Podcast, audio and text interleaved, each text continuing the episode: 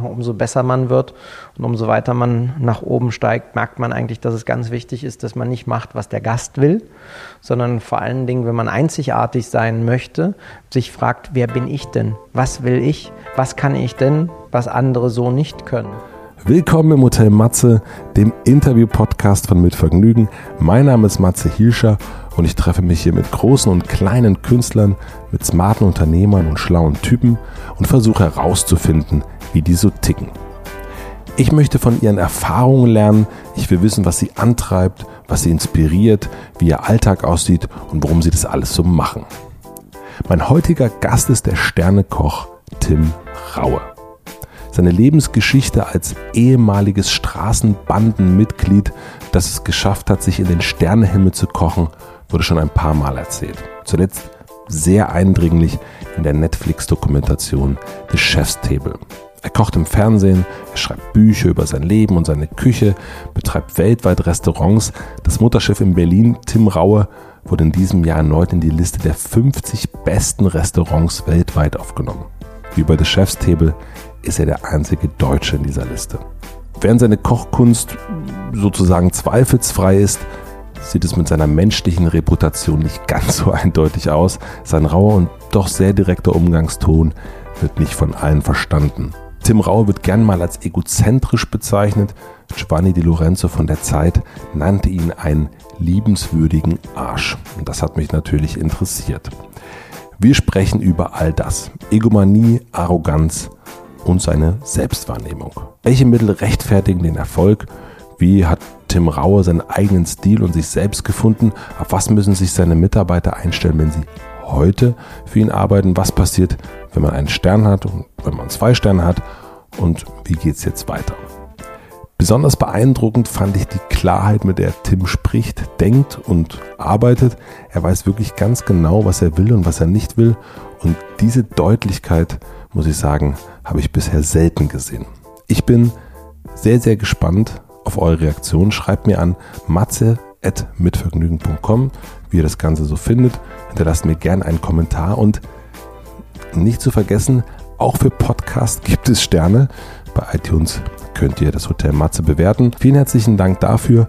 Jetzt wünsche ich euch guten Appetit und viel Vergnügen bei und mit Tim Raue. Sind Sie dann so ein leiser Typ?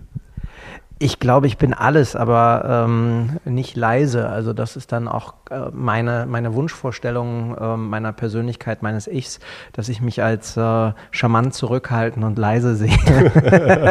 oh. Äh, mein, mein, meine, äh, meine Verlobte sagt dann immer, das hört in dem Moment auf, wenn dir irgendwas nicht passt und deine Augen anfangen ähm, zu scannen und ähm, deiner Umwelt klarzumachen, was du willst oder nicht. Also Tim Raue, herzlich willkommen im Hotel Matze. Schön, dass Sie eingecheckt haben.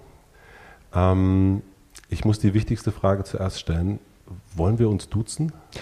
Kein Problem, gerne. Also ich bin, ich sieze immer deswegen ganz gerne, um auch eine gewisse Distanz aufrechtzuerhalten, weil ich gelernt habe, dass mit meiner Popularität einhergehend äh, Menschen was von mir möchten. Manchmal möchte ich da auch gerne was geben, aber ganz oft halt auch nicht. Und deswegen ähm, ist eine Distanz für mich, für mich auch persönlich sehr wichtig. Okay, also ich bin Matze. Ja, ich bin, bleibe Tim Raue, weil Tim Raue für mich halt die, die Person ist oder der Teil meiner Persönlichkeit, die nach außen strahlt. Tim ist äh, tatsächlich derjenige, der für, für den Freundeskreis und für das Privatleben ah, okay. ähm, exklusiv gehalten wird. Bei mir ist es äh, Matthias zum Beispiel. Ah, schön. Ja, also, also Matze ist sozusagen, Matze ist die Hure, die arbeiten geht und Matthias ist, ist äh, meine Mutter und meine Frau. Ah, ja. ja. Das Wichtigste. Und äh, nennen dich dann die Leute Tim Raue? Oder nennen dich dann die Leute in deiner Küche und so weiter, nennen die dich Tim oder wie nennen die sich? Nein, also meine Angestellten und die Mitarbeiter ähm, nennen mich alle Chef. Das ist die traditionelle Bezeichnung im Endeffekt für den, für den Küchenchef oder in meinem Fall ja den, den Patron. Und ähm, sie sieht mich durch die Bank weg. Ähm, das ist auch was, was ich, was ich möchte. Es gibt dann welche, die sehr, sehr lange bei mir sind, ähm, denen ich das Du angeboten habe, die mich dann aber trotzdem Chef nennen. Ähm, Chef Du. Chef du, mhm. genau. Das sind du dann Chef. aber, das sind aber, aber äh, zum Beispiel ähm, der Küchenchef des La Soupe Populaires, der kulinarische Direktor der Tertianum-Häuser und der, der Colettes. Und ähm, mit denen arbeite ich, arbeite ich halt seit äh, 14, 15 Jahren zusammen. Und da gab es Momente, ähm, in denen ich ihnen das einfach auch zugestanden habe und dann gesagt habe, sie sind dann aus der Firma mal rausgegangen, sind dann wieder zurückgekommen. Ich sage, okay, also wir sind auch Freunde. Ähm, das sind meine, meine aktuellen Sous-Chefs und mein Küchenchef auch, aber nichtsdestotrotz, ich möchte mir da eine Distanz erhalten. Hast du da irgendwann gemerkt, dass das wichtig für dich ist? Also hast du früher die Leute geduzt oder die dich und du hast gemerkt, ah, das wird mir jetzt zu eng und, und die gehen jetzt zu weit? Das ist natürlich eine, eine Sache der Entwicklung. Ich habe ähm, ja sehr, sehr jung angefangen als Küchenchef mit 23 und ähm, da war ich natürlich für diese Form der Führungsposition überhaupt gar nicht reif ähm, und habe natürlich alle geduzt um mich herum und waren im Gro zum Großteil sogar älter als ich ähm, und habe gemerkt, dass ähm, Chefsein einfach auch bedeutet, eine Distanz zu haben. Ähm, eine gesunde Distanz, die bedeutet, dass man zwar die Menschen auf die, auf die Reise mitnimmt zu den Zielen, die man sich setzt und steckt, aber ähm, dass es in der persönlichen, im persönlichen Umgang schon wichtig ist, einfach auch um, um die Kritik ähm, setzen zu können, eine Distanz zu haben. Also um dieses Beispiel zu haben, ähm, gerade ja auch in, in Partnerschaften ist es dann so, man, man hält dem Partner vor, du hast nicht aufgeräumt und dann kommt äh, zurück, ja, du hast aber gestern Abend auch vergessen, den Müll rauszubringen. Mhm. Und ähm, das ist dann schon anders, wenn man einen Chef hat, den man sieht, da rechnet man nicht auf oder gegen ähm, für das, was man gerade kritisiert wird, sondern da geht es dann Hierarchie einfach. Genau, und, und eine, eine, eine ganz klare Hierarchie halte ich für ungemein wichtig. Ähm, ich habe auch natürlich ähm, große Fehler dann gemacht und war ganz, ganz viele Jahre so ein tasmanischer Teufel in der Küche, der völlig ausgerastet ist, sich in diesem Ausrasten verloren hat und eigentlich anstatt nur zu sagen, bitte seid konzentrierter, du schmeckt das mit mehr Salz ab, bei dir muss noch Schärfe ran und bei dem dritten die Leute dann teilweise beschimpft und, und, und weil ich einfach mich selber und all den, die Ansprüche, die ich an mich hatte und das, was um mich herum auf mich eingeprasselt ist an Anforderungen, überhaupt nicht bewältigen konnte.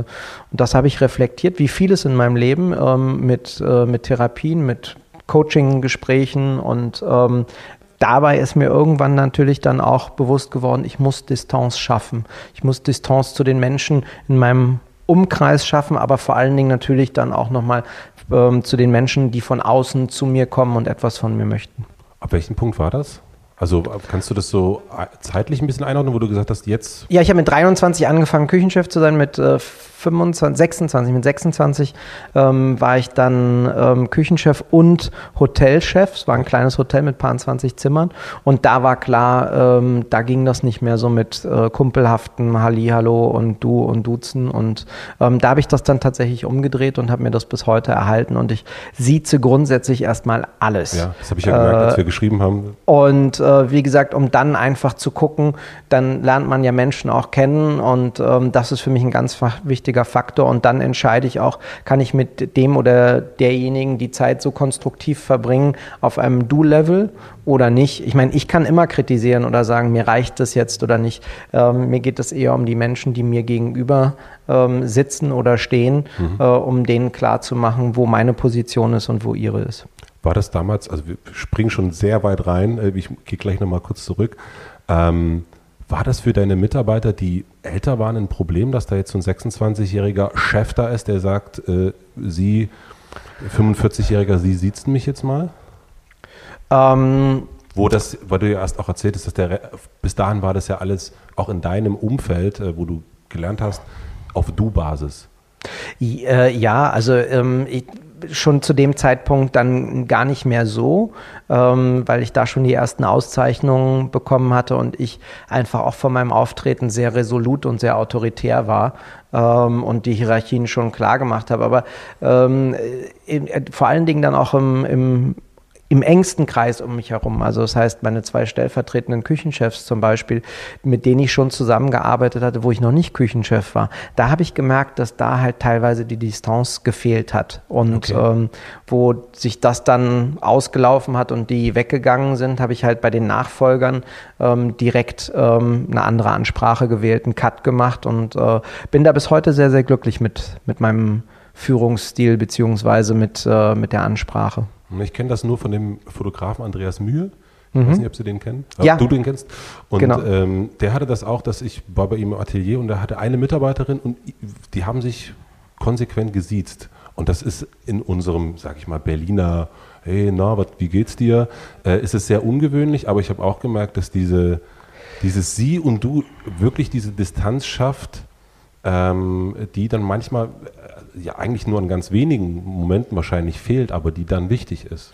Gerade für die jüngeren Generationen ist das, finde ich, ganz, ganz erheblich und wichtig, weil ähm, die, die jetzt zum Beispiel bei uns eine Ausbildung beginnen, so mit 19, 20, 21, ähm, die sind groß geworden mit einer fast nicht mehr existierenden Hierarchie. Ja. Äh, und natürlich vor allen Dingen auch mehr im Englischen, teilweise sogar als im deutschen Sprachgebrauch, wo es ja diese, diese Sie-Form fast nicht gibt und die halt denken, dass sie so cool Modi, äh, einfach hier mal, ey, wir sprechen mal, ne, morgen muss ich mal zu Hause bleiben, mir ist nicht so oder so. Ähm, das heißt, für die, gerade für diese Generation halte ich es für eklatant wichtig, Grenzen zu ziehen die werden sich irgendwann im Leben auftun. Und ähm, das finde ich halt auch so spannend ähm, zu sehen, dass zum Beispiel meiner Generation das äh, jetzt nicht so wie soll ich sagen, in einigen Bereichen gingen Dinge ganz einfach von der Hand, also in der Kommunikation jetzt zum Beispiel. Ähm, man hat einfach, ähm, wenn, man, wenn man jemanden kennenlernen wollte, ist man hingegangen, hat ihn angesprochen. Heute schreibt man halt eine WhatsApp. Ja, und das, da, da wird kommuniziert hoch und runter, da wird alles im Endeffekt besprochen, ähm, sexuelle Themen, persönliche Themen, also sehr intime Sachen. Ähm, Im Persönlichen ist diese Generation aber sehr gehemmt, das tatsächlich ähm, face-to-face auszudrücken. Merkst du das hier in der Küche? Ja, natürlich, das merke ich schon bei Vorstellungsgesprächen. Ja. Auch das, das Laissez-faire, was damit reinkommt, ähm, also das heißt die persönliche Präsentation, die, die Individualisierung des Menschen ist, ähm, ist wirklich fortgeschritten und das bedeutet halt, dass ähm, in, in dem Alter, also jetzt mit 20, einfach schon man zu tätowiert ist oder meint, man muss besonders anders aussehen, obwohl man oder um seine Individualität extrem auszuleben, also schon über die Grenzen zu gehen. Und ich äh, drücke meine Individualität halt nicht durch mein Äußeres aus, sondern vor allen Dingen durch meine Arbeitsleistung. Und ähm, wenn jetzt jemand bei mir anfängt, die Ausbildung zu machen, geht es mir darum, dass er erstmal lernt, sich zu hinterfragen, wer bin ich denn? Wie will ich mich ausdrücken? Ähm, und ähm, was kann ich dann tatsächlich über das Kochen definieren? Und ähm, ich möchte niemanden, der von oben bis unten zu tätowiert ist, Piercings hat und Fingernägel, die zwei Zentimeter lang sind. Das ist nämlich für mich einfach auch was, was ich nicht hygienisch finde. Also wenn jemand frisch tätowiert in eine Küche kommt, dann kann er einfach Infektionen weitergeben oder Piercings, da sammelt sich Dreck und Schmutz. Fingernägel bin ich sowieso ganz eigen. Und ähm, unser Beruf ist halt vor allen Dingen ein, ein sehr sozialer, weil es geht darum, dass wir anderen Menschen etwas mitgeben, ob wir sie nun inspirieren, ob wir sie äh, auf, auf verschiedenen gastronomischen Ebenen einfach sättigen oder ähm, ihnen einfach auch ein gutes Gefühl mitgeben. Aber grundsätzlich, wir arbeiten mit Lebensmitteln, die schnell verderblich sind und dementsprechend sollten wir präpariert sein. Und da habe ich eine ganz konservative, ganz äh, wirklich bodenständige Ansicht. Siehst du dich da, wenn jemand zu dir kommt, eine Ausbildung oder jung ist, ähm, siehst du dich da als genereller Mentor oder nur im Küchenbereich? Na, ich habe schon eine generelle, ich habe schon eine generelle Vorstellung, was ich mir vorstelle, wie jemand zu sein hat, der bei mir arbeitet. Und äh, es ist ja so, dass wir ein Team von 36 Mitarbeitern haben in einem Restaurant, was am Tag knapp 100 Gäste ähm, hat. Und ähm, wir haben ein Team und ein Team muss funktionieren. Ähm, Marie, meine Geschäftspartnerin und, und ich, ähm, wir leben seit über 23 Jahren zusammen, teilweise privat, mittlerweile privat getrennt, aber geschäftlich weiterhin. Und wir haben eine ganz klare Vorstellung, wie wir mit dem Gast umgehen wollen. Und ähm, dazu, da muss jemand reinpassen, dass wir natürlich in den letzten Jahren da auch Kompromisse machen mussten, was Äußerlichkeiten angeht. Das ist einfach der Lauf der Zeit, das haben wir auch begriffen. Aber ähm, das heißt trotzdem nicht, dass wir alles zulassen, dass wir alles tatsächlich auch ähm, bereitwillig integrieren. Und, ähm, Aber das, das meine ich gar nicht. Ich meine wirklich eher auf einem, also gibt es für dich, wenn jemand bei dir arbeitet und ähm, über die Küche hinaus Mentoring zu betreiben. Ja, selbstverständlich, aber darauf komme ich hm, jetzt noch. Achso, ähm, also wir, wir sind, wie gesagt, ähm, wir stellen erstmal jemanden grundsätzlich ein, weil wir seine Persönlichkeit mögen. Mhm. Ähm, dann arbeiten wir mit ihm, fördern ihn sehr, fordern ihn aber auch im beruflichen Bereich, halten aber immer auch Ausschau, dass das drumherum funktioniert. Also sprich, ähm, wir haben natürlich das Glück, dass wir auch Gäste haben, die Ärzte sind. Heutzutage ist das nicht mehr so einfach, von heute auf morgen zum Arzt zu gehen, wenn man krank ist oder Beschwerden hat. Ja. Das heißt, dass wir da unterstützen, dass wir Ärzte haben, wo wir unsere Mitarbeiter hinschicken, nicht weil wir sie kontrollieren wollen, sondern dass sie wirklich, wenn sie Rückenschmerzen haben, am nächsten Tag beim Arzt sitzen können. Mhm. Ähm, Natürlich gibt es Mitarbeiter, die einem näher stehen und andere, die das nicht so sind. Die, die mir näher stehen, die begleite ich dann, soweit ich kann, auch im persönlichen Bereich. Sei es, dass es darum geht, ähm, eine Wohnung zu finden, ähm, sich anzuziehen. Also das heißt, klamottentechnisch, ich gehe auf eine Hochzeit, was soll ich anziehen? Ich bin 21, ich habe keine Ahnung, Chef, aber ich weiß, dass das für Sie ein Thema ist. Bis hin, wir fliegen in Urlaub. Ähm, bei welcher Airline können wir buchen? Ich habe, glaube ich, im Jahr immer so 300.000, 400.000 Prämienmeilen zur Verfügung, die ich gar nicht abreißen kann,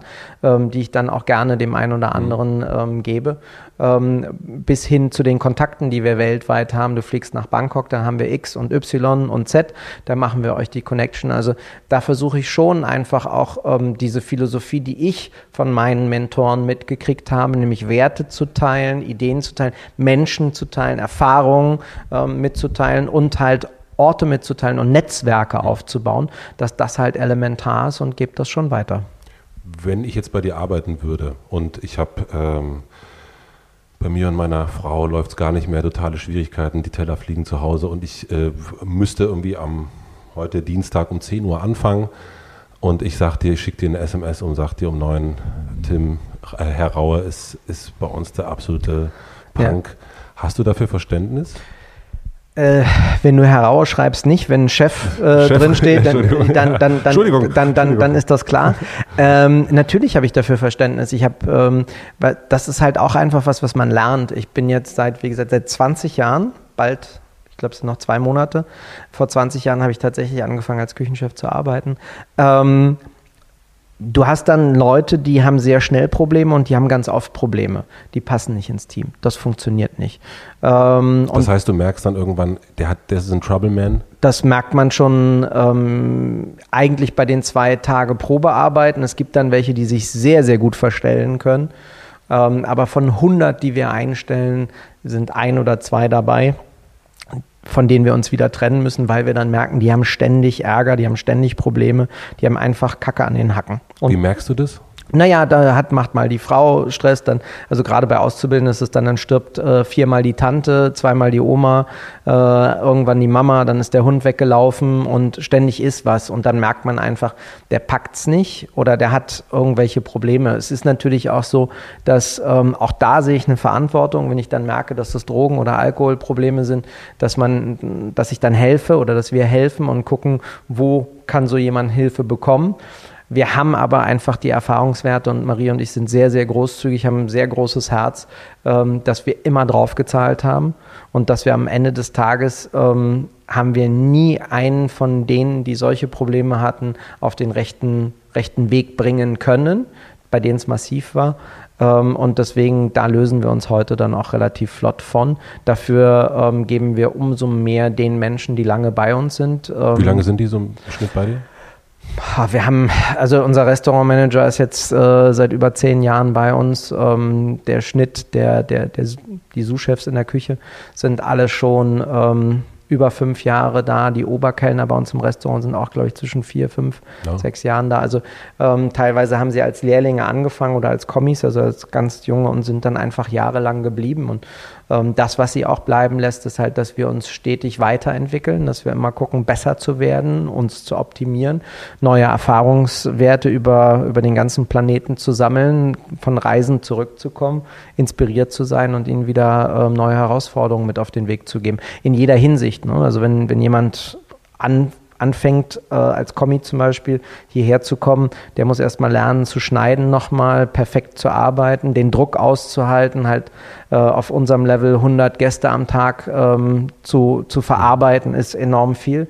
Ähm, und dann geht es halt weiter in Führungskompetenz, Organisation, Logistik, Management, weil all das ist ein Koch auch. Ne? Wir kaufen für für einen siebenstelligen Bereich Ware im, im Jahr, die schnell verderblich ist, ähm, die du halt auch handeln lernen musst, weil ansonsten geht der Wareneinsatz, das ist so die Kennziffer, die enorm wichtig ist für die Küche, äh, geht so hoch, dass der, dass der Betrieb sehr schnell von Plus auf Minus umgestellt mhm. werden kann. Und ähm, das muss man einfach dann auch sensibilisieren.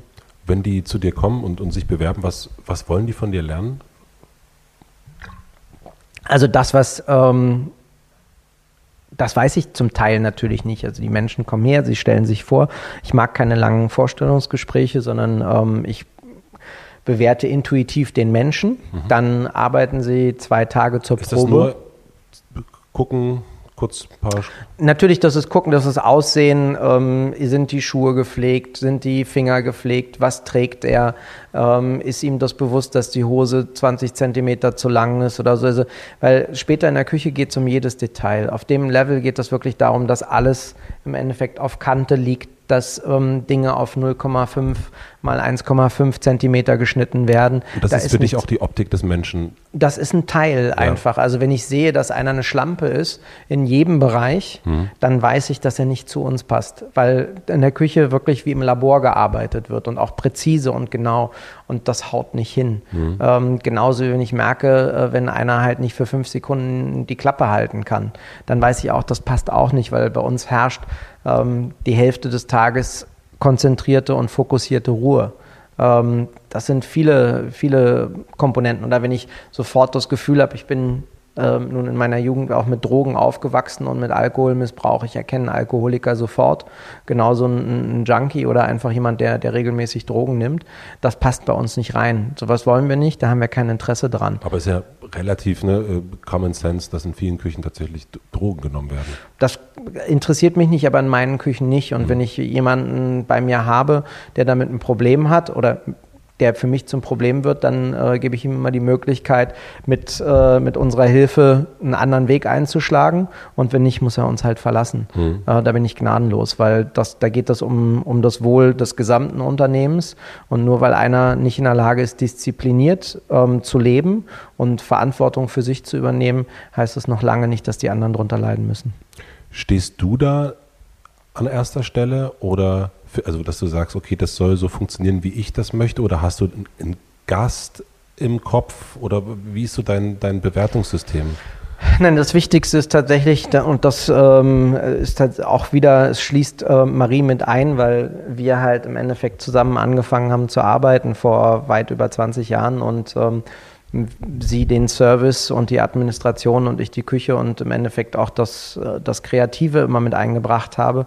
Ähm, eben genau das war anfänglich der Weg. Also das heißt, man stellt sich erstmal vor, was wünscht sich der Gast, wie kann ich den Gast glücklich machen, umso besser man wird und umso weiter man nach oben steigt, merkt man eigentlich, dass es ganz wichtig ist, dass man nicht macht, was der Gast will, sondern vor allen Dingen, wenn man einzigartig sein möchte, sich fragt, wer bin ich denn? Was will ich? Was kann ich denn, was andere so nicht können?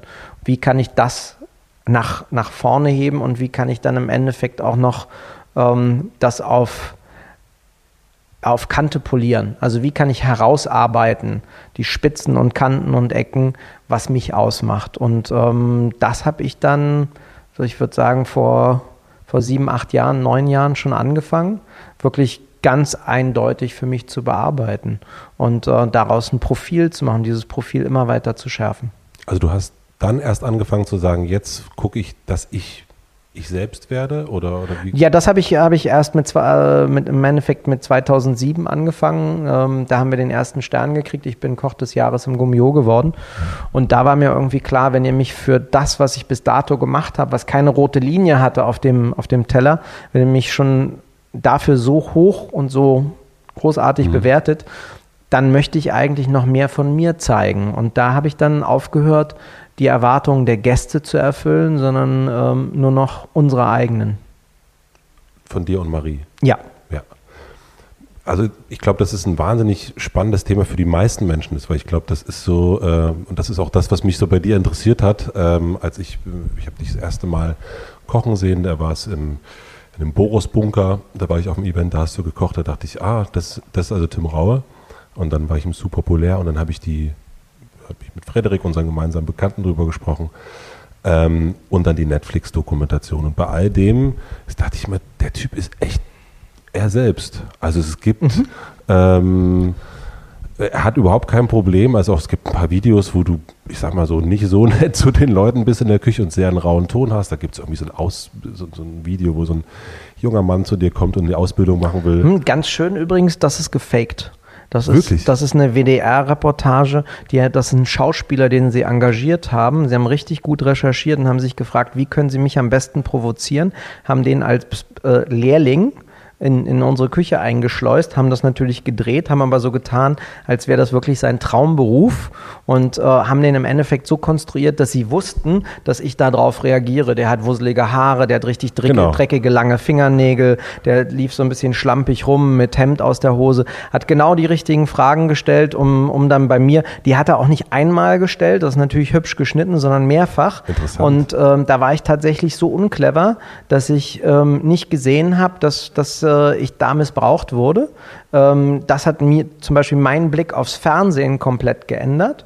Ähm, und auch auf Menschen. Da war zum Beispiel Günter Wallraff auch mit, äh, mit involviert, ähm, wo man dann natürlich einfach auch sieht, da gibt es Menschen, die nennen sich Journalisten und wollen so einen auf ähm, ganz, äh, ja, wir, wir entdecken und stellen fest, wie böse andere Menschen sind mhm. und machen das, indem sie äh, hinterfotzig im Endeffekt zusehen, dass sie, dass sie jemanden kriegen. Auf der anderen Seite muss ich natürlich sagen, ich war zu der Zeit auch so. Ähm, ich bin heute auch immer noch direkt, aber ich brauche halt heute keine äh, weder noch eine Fäkalsprache, noch muss ich jemanden beleidigen, um ihm klarzumachen, dass ich ihn nicht will. Heute kürze ich das ganze Thema ab und wenn ich das Gefühl habe, ähm, dass Fernsehen im Endeffekt etwas plakativ darstellen möchte, was nicht ist, ähm, und das dann auch noch mit Hilfe von, von Schauspielern erreichen will, ähm, dann lasse ich es gleich, beziehungsweise sowas kann ich schon im, im Vorfeld erkennen und ähm, dann einfach sagen, nee, Wow. Verarscht mal jemand anders.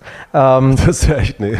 Aber, aber es ist, äh, das natürlich auch schon, ja, das ist so ganz oft auf YouTube gezeigt. Das wird äh, übrigens sehr gerne in deutschlandweit in Berufsschulen gezeigt, so der Traumberuf Koch. Und ähm, erstaunlicherweise ähm, ist aber genau das umge oder es passiert genau das, was, was, was für mich jetzt natürlich positiv ist, bei mir bewerben sich junge Leute, die sagen, ich will wirklich Koch werden, ich will damit sehr erfolgreich werden und ich habe das, bei Ihnen das Gefühl, nachdem ich dieses Video gesehen habe, Sie meinen das ernst. Hm. Und das meine ich tatsächlich. Es gibt ja bei dieser Netflix-Doku, gibt es, glaube ich, diesen Satz, ich, ich hoffe, ich habe es noch richtig aufgeschrieben, ich bin egozentrisch und ich bin stolz darauf. Und das meinte ich auch mit dem, die meisten Menschen sind egozentrisch, aber äh, würden das nicht in der Öffentlichkeit zeigen. Aber egozentrisch hat doch überhaupt gar nichts Negatives, weil es ja nicht darum geht, dass man Egomane ist oder dass man, dass man arrogant oder so, sondern man hat sich einfach sein eigenes Universum, sein eigenes Drumherum aufgebaut mhm. und lebt darin. Und ähm, für mich ist das unglaublich wichtig, weil es beschützt mich ja auch. Ähm, das, was ich mir aufgebaut habe, das, was ich um mich herum habe, das habe ich ja geschaffen. Mit meinem Schweiß, mit meinem Blut. Da habe ich Jahrzehnte dran geschuftet. Dafür habe ich ganz viel ähm, beiseite geschoben, aufgegeben, Privatleben, ähm, sowas wie Freunde oder normale soziale Bindungen, ähm, ausgehen, Party machen. Ich meine, ich bin der langweiligste Langweiler von allen. Ich bin der Erste, der ins Bett geht, damit er morgens früh aufstehen kann und das seit über 20 Jahren. Ähm, und natürlich würde ich mir auch manchmal wünschen, lockerer und entspannter zu sein, einfach mal mit den Jungs saufen zu gehen. Aber das mache ich nicht, weil ich weiß, dass ich am nächsten Tag Verpflichtungen habe für viele, viele Menschen, für viele Unternehmen. Und ähm, aber zurückzukommen auf die, auf die ursprüngliche ähm, Frage, die du formuliert hast oder, oder den Ansatz, zu wissen, wer man ist. Ich habe natürlich das Glück gehabt, dass ich ähm, sehr, sehr zerrissen groß geworden bin, mhm. ohne genau zu wissen, wer bin ich denn jetzt? Mama liebt mich nicht, Papa liebt mich ganz bestimmt nicht. Ähm, meine Großeltern konnten Liebe nicht so mitteilen, wie ich mir das vorgestellt hätte, also mit in die Arme nehmen und trösten oder äh, ich habe nie das Gefühl gehabt, dass ich gefördert wurde in dem, in dem ich halbwegs gut war. Und ähm, dann habe ich natürlich irgendwann auch, ähm, bin ich gewalttätig geworden und es kam bei mir dann der Punkt, wo mir, wo ich mich gefragt habe, wer bin ich denn überhaupt? Was mache ich hier? Und will ich denn irgendwas sein, was ich, wo sind meine Wurzeln? Ja, ich bin mit, mit, ähm, mit Jugendlichen mit Migrations- Hintergrund im Endeffekt so von, von 14 bis, bis 16, 17 groß geworden, ähm, die nicht wirklich in unser Land integriert wurden, weil niemand in diesem Land stolz auf das Land war und dieser Stolz auch nicht weitergegeben wurde. Dann haben sie nur gesehen, oh, Türkei, äh, ja, sind wir stolz drauf, super. Die, wenn sie in die Türkei gefahren sind, hieß aber, ihr seid die Deutschen. Also sie hatten kein wirkliches Zuhause und ich habe mich auch entwurzelt gefühlt.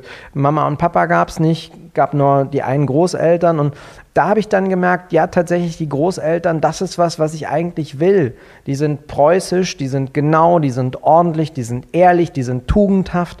Und das ist das, was ich mir wünschen würde, weil ich das selber zu dem Zeitpunkt einfach nicht war. Weil aber meine Herkunft einfach ist, ich bin Berliner. Ich sehe mich auch nicht als Deutschen im, im ersten, sondern ich bin erstmal Berliner.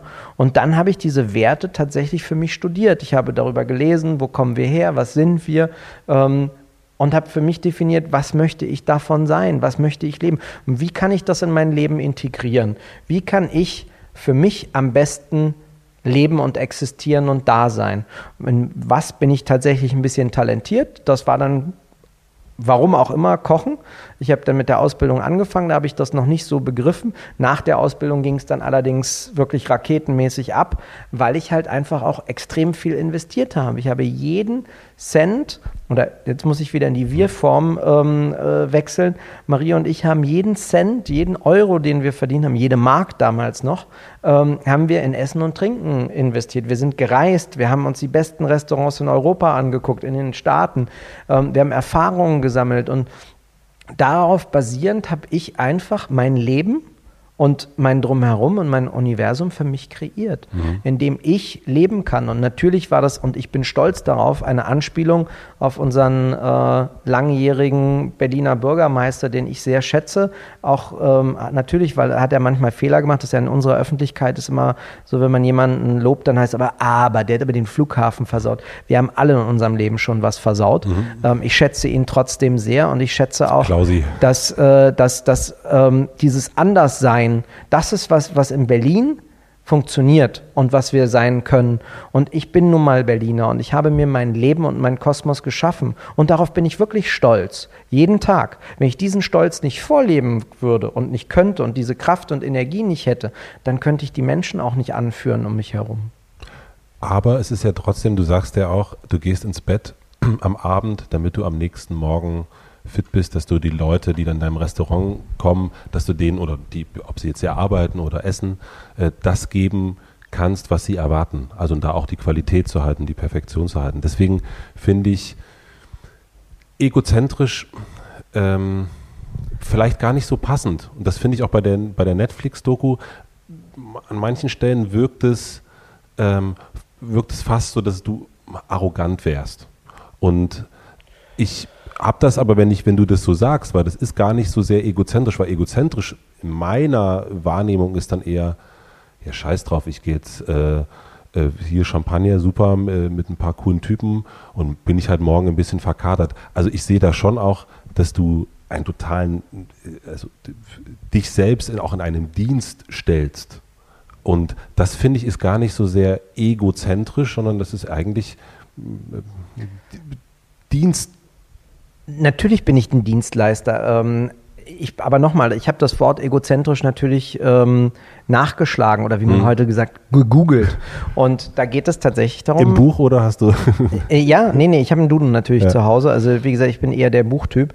Aber ähm, da steht ganz klar jemand, der sein Umfeld und sein Leben maßgeblich beeinflusst hat und ähm, in diesem dann so existiert, wie es für ihn gut ist. Und das bedeutet zum Beispiel, dass ich mich schütze, auch vor Menschen, die in mein Leben treten wollen, die, ähm, die was von mir wollen, die ähm, sagen, hier, mach da eine Charity-Veranstaltung bitte für uns, äh, wenn, wenn sie dann überhaupt bitte sagen.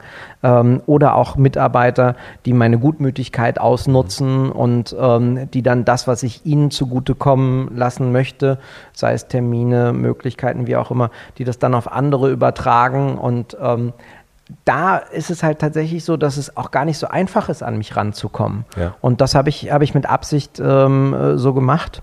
Und ähm, das, was ich halt ganz entscheidend dabei finde, ist, dass ähm, ich natürlich als allererstes mal Demut lebe. Die Demut für andere da zu sein. Das ist mein Job. Das ist Gastronomie. Und ähm, das kann unglaublich viel Freude bringen. Vor allen Dingen, wenn man dann ähm, die, die Jungs und Mädels sieht, die, die man eingestellt hat, ob noch in Küche und Service, wie die über die Jahre aufblühen, wachsen, wie die am Anfang noch nicht mal drei Gläser auf dem Tablett tragen konnten und heute wissen, welche Premier Cru-Lagen ähm, das Dorf mehr so in, im, im Burgund hat. Und ähm, das ist halt für mich was, was mich glücklich macht. Ich sehe auch gar nicht mehr tatsächlich so den Gast im, im Vordergrund, sondern unsere Angestellten als allererstes, weil wenn die glücklich sind, wenn die perfekt, ein perfektes Arbeitsumfeld haben, dann ist der Gast sowieso glücklich. Mhm. Und ähm, das ist halt mein, mein ähm, Ansatz erstmal. Was hast du gemacht? Also du hast deine geguckt, was deine Großeltern gemacht haben, die Herkunft, äh, die preußische Herkunft. Was hat dir noch dabei geholfen? Na, ich habe äh, aufgrund meiner sehr schwierigen ähm, Kindheit schon früh angefangen. Ich glaube ab ja ab neun, ab neun war ich in ähm, bei bei Psychologen. Das heißt, ähm, ich habe früh gelernt. Alter von neun Jahren. Ja, von neun Jahren genau. Also neun bis äh, bis im Endeffekt bis zum Ende der Schulzeit nonstop. Ähm, ich, Wieso bist du dahin? Kann ich das? Ja klar, nein, äh, also am Anfang ging es halt darum, dass meine Eltern sich getrennt haben. Ja. Das habe ich nicht so gut verknust. Ähm, erstmal körperlich nicht, ähm, mit, mit Exzemen und Ausschlägen und sowas und dann später halt auch seelisch nicht. Dann fing es halt an, dass mein Vater mich misshandelt hat. Ähm, das bekam mir dann auch nicht so gut. Und ähm, dann bin ich halt tatsächlich zum Problemkind geworden. Also sprich in der Schule, ich war meine armen Lehrer, die tun mir wirklich bis heute leid, weil ich war wirklich ein, ein fieses Arschloch. Ähm, da war ich dann halt nonstop äh, in, beim Schulpsychologen oder halt außerhalb. Ähm, ich war in, in, wir sind in so eine Tagesstätte gekommen, da war unter anderem Cool Savage mit dabei, der damals ein ganz, ganz lieber Freund war. Ähm, wir, wir mussten halt in so eine Betreuungsgruppe, ähm, wo sie halt die Specials äh, abgeschoben haben. Und ähm, das, was ich aber natürlich in der ganzen Zeit schon gelernt habe, war einfach zu reflektieren. Also das heißt, mein Handeln zu reflektieren, auch wenn ich es noch nicht so gut einschätzen konnte. Ich wusste, dass das nicht richtig ist, was ich, was ich mache. Also wenn ich, wenn ich mich geprügelt habe oder geklaut habe oder was auch immer. Aber ähm, es war jetzt noch nicht so, dass mir aufgefallen ist, dass das zwangsläufig mich auf eine Bahn bringt, die verkehrt ist. Und ähm, ich habe mich dann aber natürlich auch, weil ich sehr interessiert war, ich habe mit elf angefangen, Stern, Spiegel zu lesen, auch zum Teil FAZ. Ähm, habe also alles aufgesogen, was so an Wissen kam, habe mich dann mit Religion auseinandergesetzt, weil natürlich. Du hattest so, ein, äh, so ein Auto, Auto, was war das, wo du dich reingesetzt hast, irgendwie so ein Ort?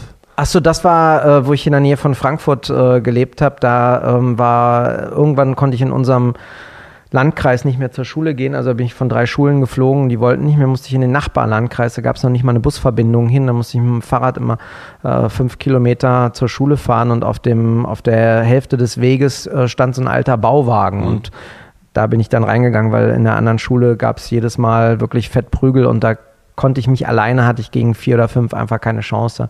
Du hast dich da reingesetzt und hast Spiegel gelesen? Ich habe gelesen, gegessen, äh, wie auch immer und ähm, habe mich dann mit Religion auseinandergesetzt, weil natürlich die Jungs in Kreuzberg, wenn ich dann bei meiner Mutter war, ähm, die waren Muslime.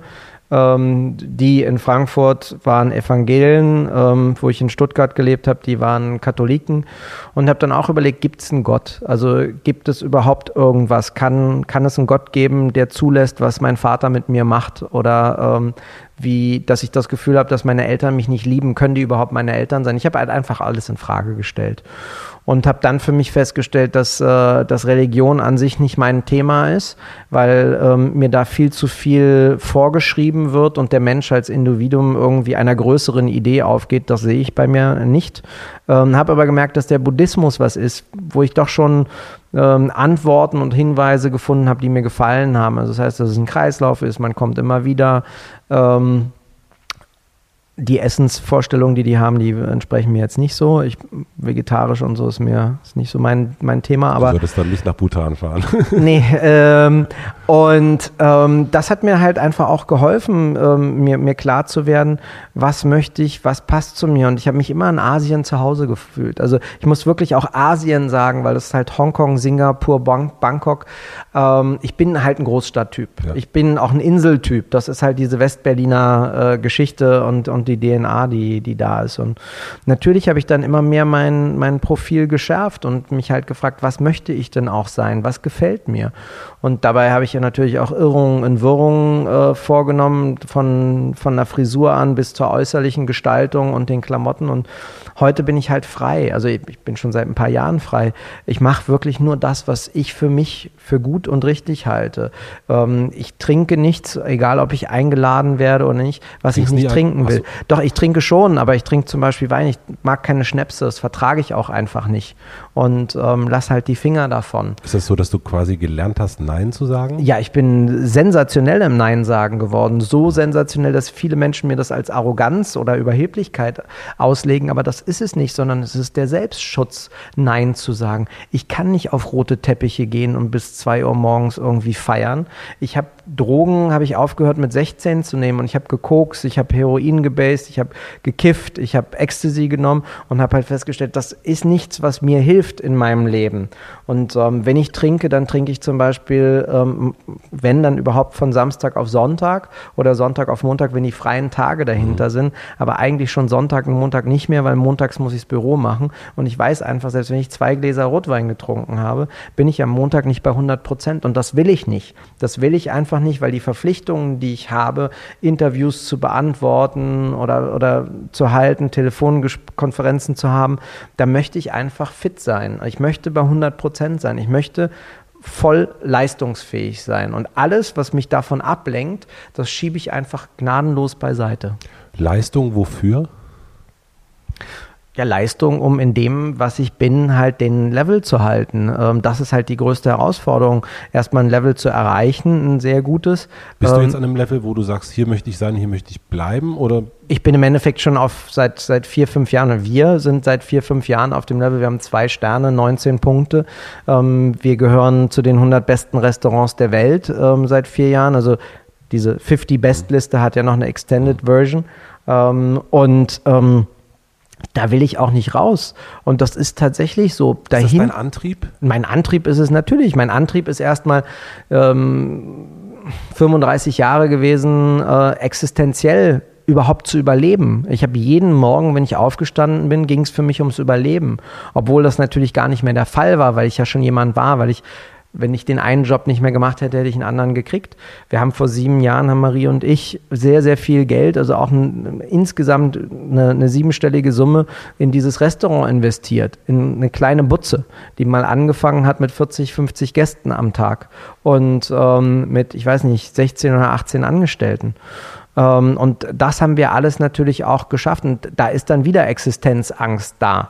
Was ist, wenn morgen der Laden zugesperrt werden muss, weil keine Gäste mehr und Schulden bis, da kannst du dann eh nur noch abhauen. Ähm, aber natürlich mein Antrieb jetzt ist, auf diesem Level zu bleiben, auch für die vielen Menschen, die, die daran tatsächlich einen Anteil haben. Und zwar nicht erst, weil sie gestern angefangen haben, sondern weil sie es auch miterarbeitet haben.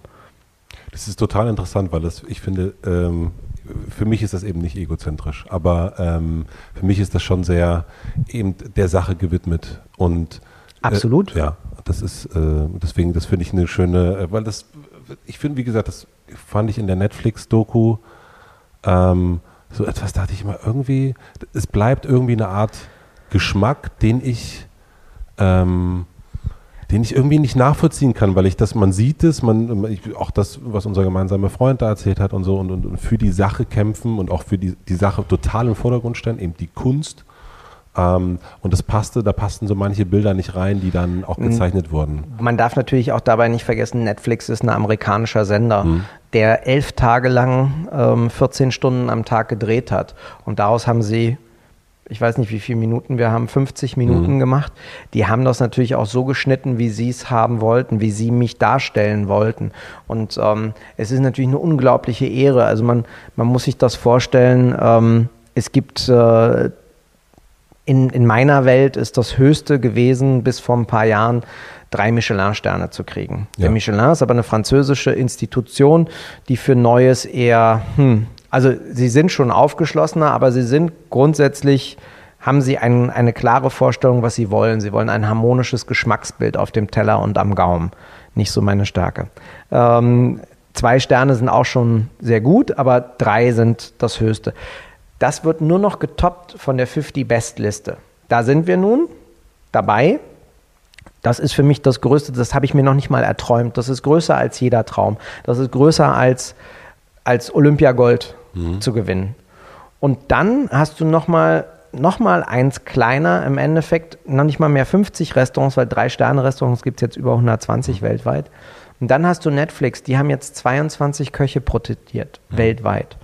Und jeder will dabei sein. Mhm. Ja, wo ich es in die 50 Best-Liste geschafft habe, habe ich so 30 Nachrichten auf dem Telefon gehabt, so ey, geil, super, ähm, willkommen bei uns, weil einen Großteil kannte ich natürlich schon, ein paar andere, hey, super, dass du es geschafft hast, wir wollen auch. Wo wir es, wo die Netflix-Pressemitteilung ähm, rauskam, Tim Raue wird, habe ich von den, von den 100 Besten, haben mir knapp 60 geschrieben, haben gesagt, fuck you, how you get that, how you came in, where, where, was haben wir zu zahlen, wie, wie können wir das machen, wie können wir das manipulieren, wir, wir wollen das auch haben. Und das Schöne ist halt, Netflix kannst du, oder die Chefstable-Nummer und David Gelb kannst du halt nicht, kannst du nicht hingehen, anklopfen und sagen, ich will, sondern du wirst halt ausgewählt. Und ähm, deswegen ist es dann am Ende des Tages undankbar, wenn ich jetzt sage, ich habe nicht das Gefühl, dass mich das zu 100 Prozent widerspiegelt. Mir fehlen natürlich ähm, die Menschen um mich herum, die das möglich machen. Genau, das, ja, das ist, ist doch das. Das ist Beruf. Du redest immer von wir, auch in Genau, das ist, das ist beruflich, ist es Marie. Ähm, aber es ist auch André, der auch seit zehn Jahren unser Restaurantmanager ist. Also vor zehn Jahren angefangen hat, aber schon sieben, acht Jahre jetzt unser Restaurantmanager ist. Es ist Christian, der seit fünf Jahren, sechs Jahren mein Küchenchef ist. Ohne denen das nicht vorspielen, sind meine Sous-Chefs, die ich hier habe. Daniel, ähm, Philipp und, und, und Christopher. Ähm, ohne die das einfach nicht möglich wäre. Ähm, und natürlich ist es auch der, der, der private Bereich, ähm, den wir auch im Endeffekt gefilmt haben, der auch nicht integriert wurde. Mhm. Und ähm, es wurde so, so sehr auf Tim so die so eine, so eine Egomanen-Show. Genau. Und das der ist Deutsche. Nicht. Ja, der genau der der Deutsche, der marschiert. Aber das bin ich nicht. Ähm, ich bin natürlich auch ein total globalisiertes Kerlchen. Ja, der weiß aber, wo, wo heute seine, seine Wurzeln sind. Aber mein Alltag besteht auch mindestens zu 50, 60 Prozent ähm, darin, Englisch zu sprechen oder Englisch zu kommunizieren. Ähm, und ähm, nichtsdestotrotz, das ist natürlich was, ich bin unglaublich stolz darauf, aber mir fehlen die Menschen, die diesen Weg möglich machen. Und die, die mich wirklich kennen, die mit mir arbeiten, die wissen auch, dass ich nicht derjenige bin, der sich auf den Podest stellt und sagt so, hier ist der Chef huldigt ihm, sondern dass ich eher derjenige bin, der sich, der, der ständig selbst zerfleischend ähm, guckt, Sachen besser zu machen. Alles, was ich mache, kritisiere ich noch schärfer als das, was andere machen. Ich stelle mich ständig auf den Prüfstand. Ich halte mich immer für nicht gut genug, meine Kreation für nicht gut genug ähm, und trete mir jeden Tag in den Arsch, besser zu werden und alles dafür zu tun, dass die Menschen um mich herum hervorragende Arbeitsbedingungen haben. Wie oft hast du die äh, Doku gesehen? Äh, ich glaube, wir hatten fünf oder sechs Screenings und ähm, New York, Dubai, Berlin. Äh, zweites Mal Berlin. Ich glaube, so sechs, sieben Mal nimm mich mal mit in dem Moment, als die dir eine Mail geschrieben haben. Bist du, hast du den Computer gebissen und gesagt, das gibt's ja nicht, wie geil ist das denn? Äh, nee, das ist so ein bisschen wie bei der 50 Best Geschichte gewesen, ähm, wo ich den ersten Brief gekriegt habe und äh, bin ich zu Marie gegangen und gesagt, guck mal, hier erlaubt sich einer ein Späßchen. Mhm. Die laden uns da ein, irgendwie 51 bis 100, das, das guck mal, das sind das also so, so, wirklich so Kackfarben und so, sowas verschickt auch keiner. Das ist irgendwie eine Fake-Scheiße. Und dann war da aber eine E-Mail-Adresse dran und eine Telefonnummer. Die Telefonnummer hat nicht funktioniert. Ich habe eine E-Mail geschrieben und gesagt, hier ist das alles mit, kann doch nicht sein, dass wir dabei sind. Und dann, also es dauert so ein bisschen, ähm, wo die die E-Mail kam von, von Drew, ähm, dem, dem Produktionsleiter ähm, habe ich das natürlich sofort begriffen, weil ich für David Gelb, den, den Founder von Chef's Table, ähm, haben wir beim kulinarischen Kino gekocht, wo er Jiro Ono Dreams of Sushi, seinen Film damals präsentiert hat. Ähm, und ich halt der Einzige war, der sich getraut hat, beim drei Sterne, zum drei Sterne Japaner japanisch zu kochen. Das äh, hat aber nichts damit zu tun, dass ich mich dann für den Größten halte, sondern dass ich einfach, das ist eine Aufgabe, die ich gestellt kriege und dann mache ich es halt. Und ähm, da war ich schon so ein bisschen wow. Es war aber letztes Jahr, äh, wo wir gedreht haben, also 2016, das war für mich äh, privat ein sehr, sehr, sehr schwieriges und anstrengendes Jahr und ähm, ich hatte auch. Deine Frau und ihr, ihr habt dich, du hast dich getrennt ne, voneinander, war das das ja schon? Ja. Wir, ähm, genau, wir haben, wir haben den, den, den Trennungsprozess gehabt und ähm, ich hatte relativ viele Verpflichtungen. Ich hatte neue Projekte und ähm, die kamen auch nicht irgendwie so mit, wir wollen in sechs oder sieben Monaten, sondern es war so, hey, wir stehen eigentlich im Monat äh, vor der Tür und dann wollen wir 14 Tage mit dir drehen. Ähm, und dann war mir schon klar, ja, das wird, hat mich, mich sehr gefreut. Das Drehen war ziemlich anstrengend, äh, weil die Direktorin ähm, meines Films oder Regisseurin und ich ähm, tatsächlich zwei völlig unterschiedliche Ansätze davon hatten, was Tim Raue ist. Ich hatte den authentischen und sie hatte eine Story im Kopf mhm. und ich bin halt kein Schauspieler. Und äh, dementsprechend ähm, war das durchaus, äh, ja, das, da sind schon die Fetzen geflogen. Und ähm, da hat, muss ich dann sagen, so der Moment, ähm, der, der für mich in meinem Leben bis jetzt alles gerissen, also das, das Größte und Höchste war, war halt, äh, wo ich tatsächlich morgens die E-Mail letztes Jahr aufgemacht habe, wo dann drin stand, ähm, dieses Jahr, sie gehören zu den 50 besten mhm. Restaurants der Welt und so. Das war so ein Moment, da bin ich, da habe ich wirklich auch sofort angefangen äh, zu heulen, nämlich die Gefühle völlig übermannt, weil das einfach ähm, was ist, was mir auch nie wieder jemand nehmen kann. Und man kann mhm. Punkte und Sterne verlieren. Man kann natürlich aus dieser Liste rausfliegen und dabei sein, aber das einmal geschafft zu haben, ist halt, ähm, das ist einfach nur mhm. Wahnsinn. Ja, das, das kann ich mir vorstellen. Ich habe mich da ein paar Mal gefragt, warum das, also bei manchen Menschen, die, also es hätte bei dir auch sein können, dass dir sowas komplett egal ist. Also im Sinne von Sternen ist mir egal, ich mache mein Ding. Also weil deine Biografie natürlich auch, also so bis zu dem ähm, deine Jugend und so weiter, ähm, eher darauf hinzieht, dass das jemand ist, dem, das, dem sowas auch komplett egal sein könnte und der einfach sagt, ich mache mein Ding, ist mir scheißegal, ob ihr mir einen Stern oder zwei Sterne gebt. Ich mache das hier so, wie ich das will. Und wenn ihr mir dafür was geben wollt, dann gibt es mir, aber wenn nicht, dann nicht. Aber ich habe es schon gemerkt, als, ich, als wir uns gemeldet haben, dass in deiner Signatur stand, äh, standen die Preise auch drin und die Sterne. Und äh, dachte ich, ah, das bedeutet ihm wirklich sehr, sehr viel. Das ist im Endeffekt, darf man das nicht vergessen. Man, man kann einen Job machen. Mhm. Den kann man sehr gut machen. Das heißt, man geht zur Arbeit, man kocht und macht Menschen glücklich und geht nach Hause. Oder man betreibt das, so wie wir das betreiben, als extrem Hochleistungssport. Ja, und das ist es. Das ist nichts anderes als Spitzensport. Mhm. Wir verausgaben uns, wir trainieren. Ähm, es ist aber auch unser Beruf. Also es ist nicht irgendwie, äh, das ist so ein bisschen wie, wenn du die meisten, den meisten Fußballern das Geld wegnehmen würdest und ihnen dann die Wahl stellen würdest, Fußball spielen oder was auch immer, was dein Traumjob ist, Feuerwehrmann oder so werden, die würden alle den Ball nehmen und würden sagen, wir gehen wieder spielen. Und die würden trotzdem trainieren und das machen. Ähm, und so ist es äh, bei uns im Endeffekt auch. Also wir sind, wir sind ja auch so lange da, das ist ja kein Acht-Stunden-Job. Mhm. Bei mir arbeitet ja auch keiner, weil er arbeiten muss. Ähm, obwohl ich dazu sagen muss, dass wir unsere Mitarbeiter ähm, hervorragend entlohnen, mhm. ähm, weit über dem, was, was der Tarif im Endeffekt vorschreibt. Aber ähm, es geht tatsächlich darum, es geht mir um die Sterne und die Punkte. Ich muss aber auch sagen, dass wenn du das einmal erreicht hast, wenn ich dies, wo ich dieses einmal erreicht habe, seitdem habe ich eine ganz andere Gelassenheit. Also das heißt, ich weiß, dass wenn wir morgen irgendwas davon nicht mehr hätten, keinen zweiten Stern, keine 19 Punkte oder nicht mehr in dieser Liste wären, es würde uns immer noch geben. Aber, und jetzt kommt das Entscheidende, rein wirtschaftlich, und das musste ich erst mal lernen in meinem Leben, ist das elementar und bedeutend, weil der Unterschied zwischen 0 und 1 Stern war bei uns damals 40 Prozent Umsatz. 40. Vom ersten auf den zweiten Stern waren das fast 25 Prozent. Oh. Die Liste bedeutet, dass dieses Restaurant bis auf die zwei Tage, wo sie in Berlin gestreikt haben, zwölf Monate lang komplett jeden Tag voll besetzt ist. Und zwar nicht von heute auf morgen, sondern am Wochenende Monate im Voraus, unter der Woche Wochen im Voraus, dass wir ausreserviert sind. Das heißt, es hat eine gigantische wirtschaftliche Bedeutung. Wow, das hätte ich nicht gedacht. Ja. Das ist ein Faktor, ein Umsatzfaktor, der sich messen lässt.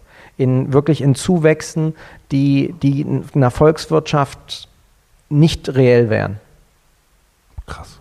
Boah, da bin ich total platt, weil es so. Ähm es, es treibt die, dir die Menschen ins Restaurant. Die Frage ist, ob du dich dann davon verändern lässt oder Mhm. nicht. Also das heißt, wir haben, ich habe diesen Schritt gemacht. Ich bin damals, wo ich keinen zweiten Stern gekriegt habe, bin ich äh, in den Kontakt mit dem Michelin getreten, habe mir das angeguckt. Wir hatten tatsächlich in dem Jahr die sieben Tester, die bei uns waren, sechs, Entschuldigung, sechs, erkannt, wo sie bei uns waren Woran hast du wir wussten, erkannt? naja, wenn, wenn du das machst, es gibt halt ähm, oder gab damals drei, die weltweit über zweiten und dritten Stern entschieden haben, zwei Franzosen und dann äh, den Deutschlandchef, die waren da. Es gibt dann auch aus. Wusstest du, wie die aussehen? Ja, klar. Okay. Und ich mein- das ist auch bekannt, wie die Man- aussehen. Naja, es gibt keine Fotos von den Menschen, aber ich meine, weißt du, wenn jemand darüber entscheidet, dass, nehmen wir es anders, du hast einen Schiedsrichter beim Fußball ja, und du weißt, das sind die Schiedsrichter, die die, die Finals pfeifen oder die Champions League K.O.-Spiele. Und du siehst den einmal und du siehst den fünf Jahre später. Du wirst den auch 30 Jahre später noch erkennen. Und äh, die haben zwar einen Wechselturnus und die reservieren unter falschem Namen oder unter anderem Namen mit anderer Telefonnummer. Die kommen mal zu zweit, mal einzeln. Aber das sind Gesichter, die fräsen sich ins Hirn ein. Nur das, was wir halt, was wir danach geändert haben, ist, dass es uns danach scheißegal war.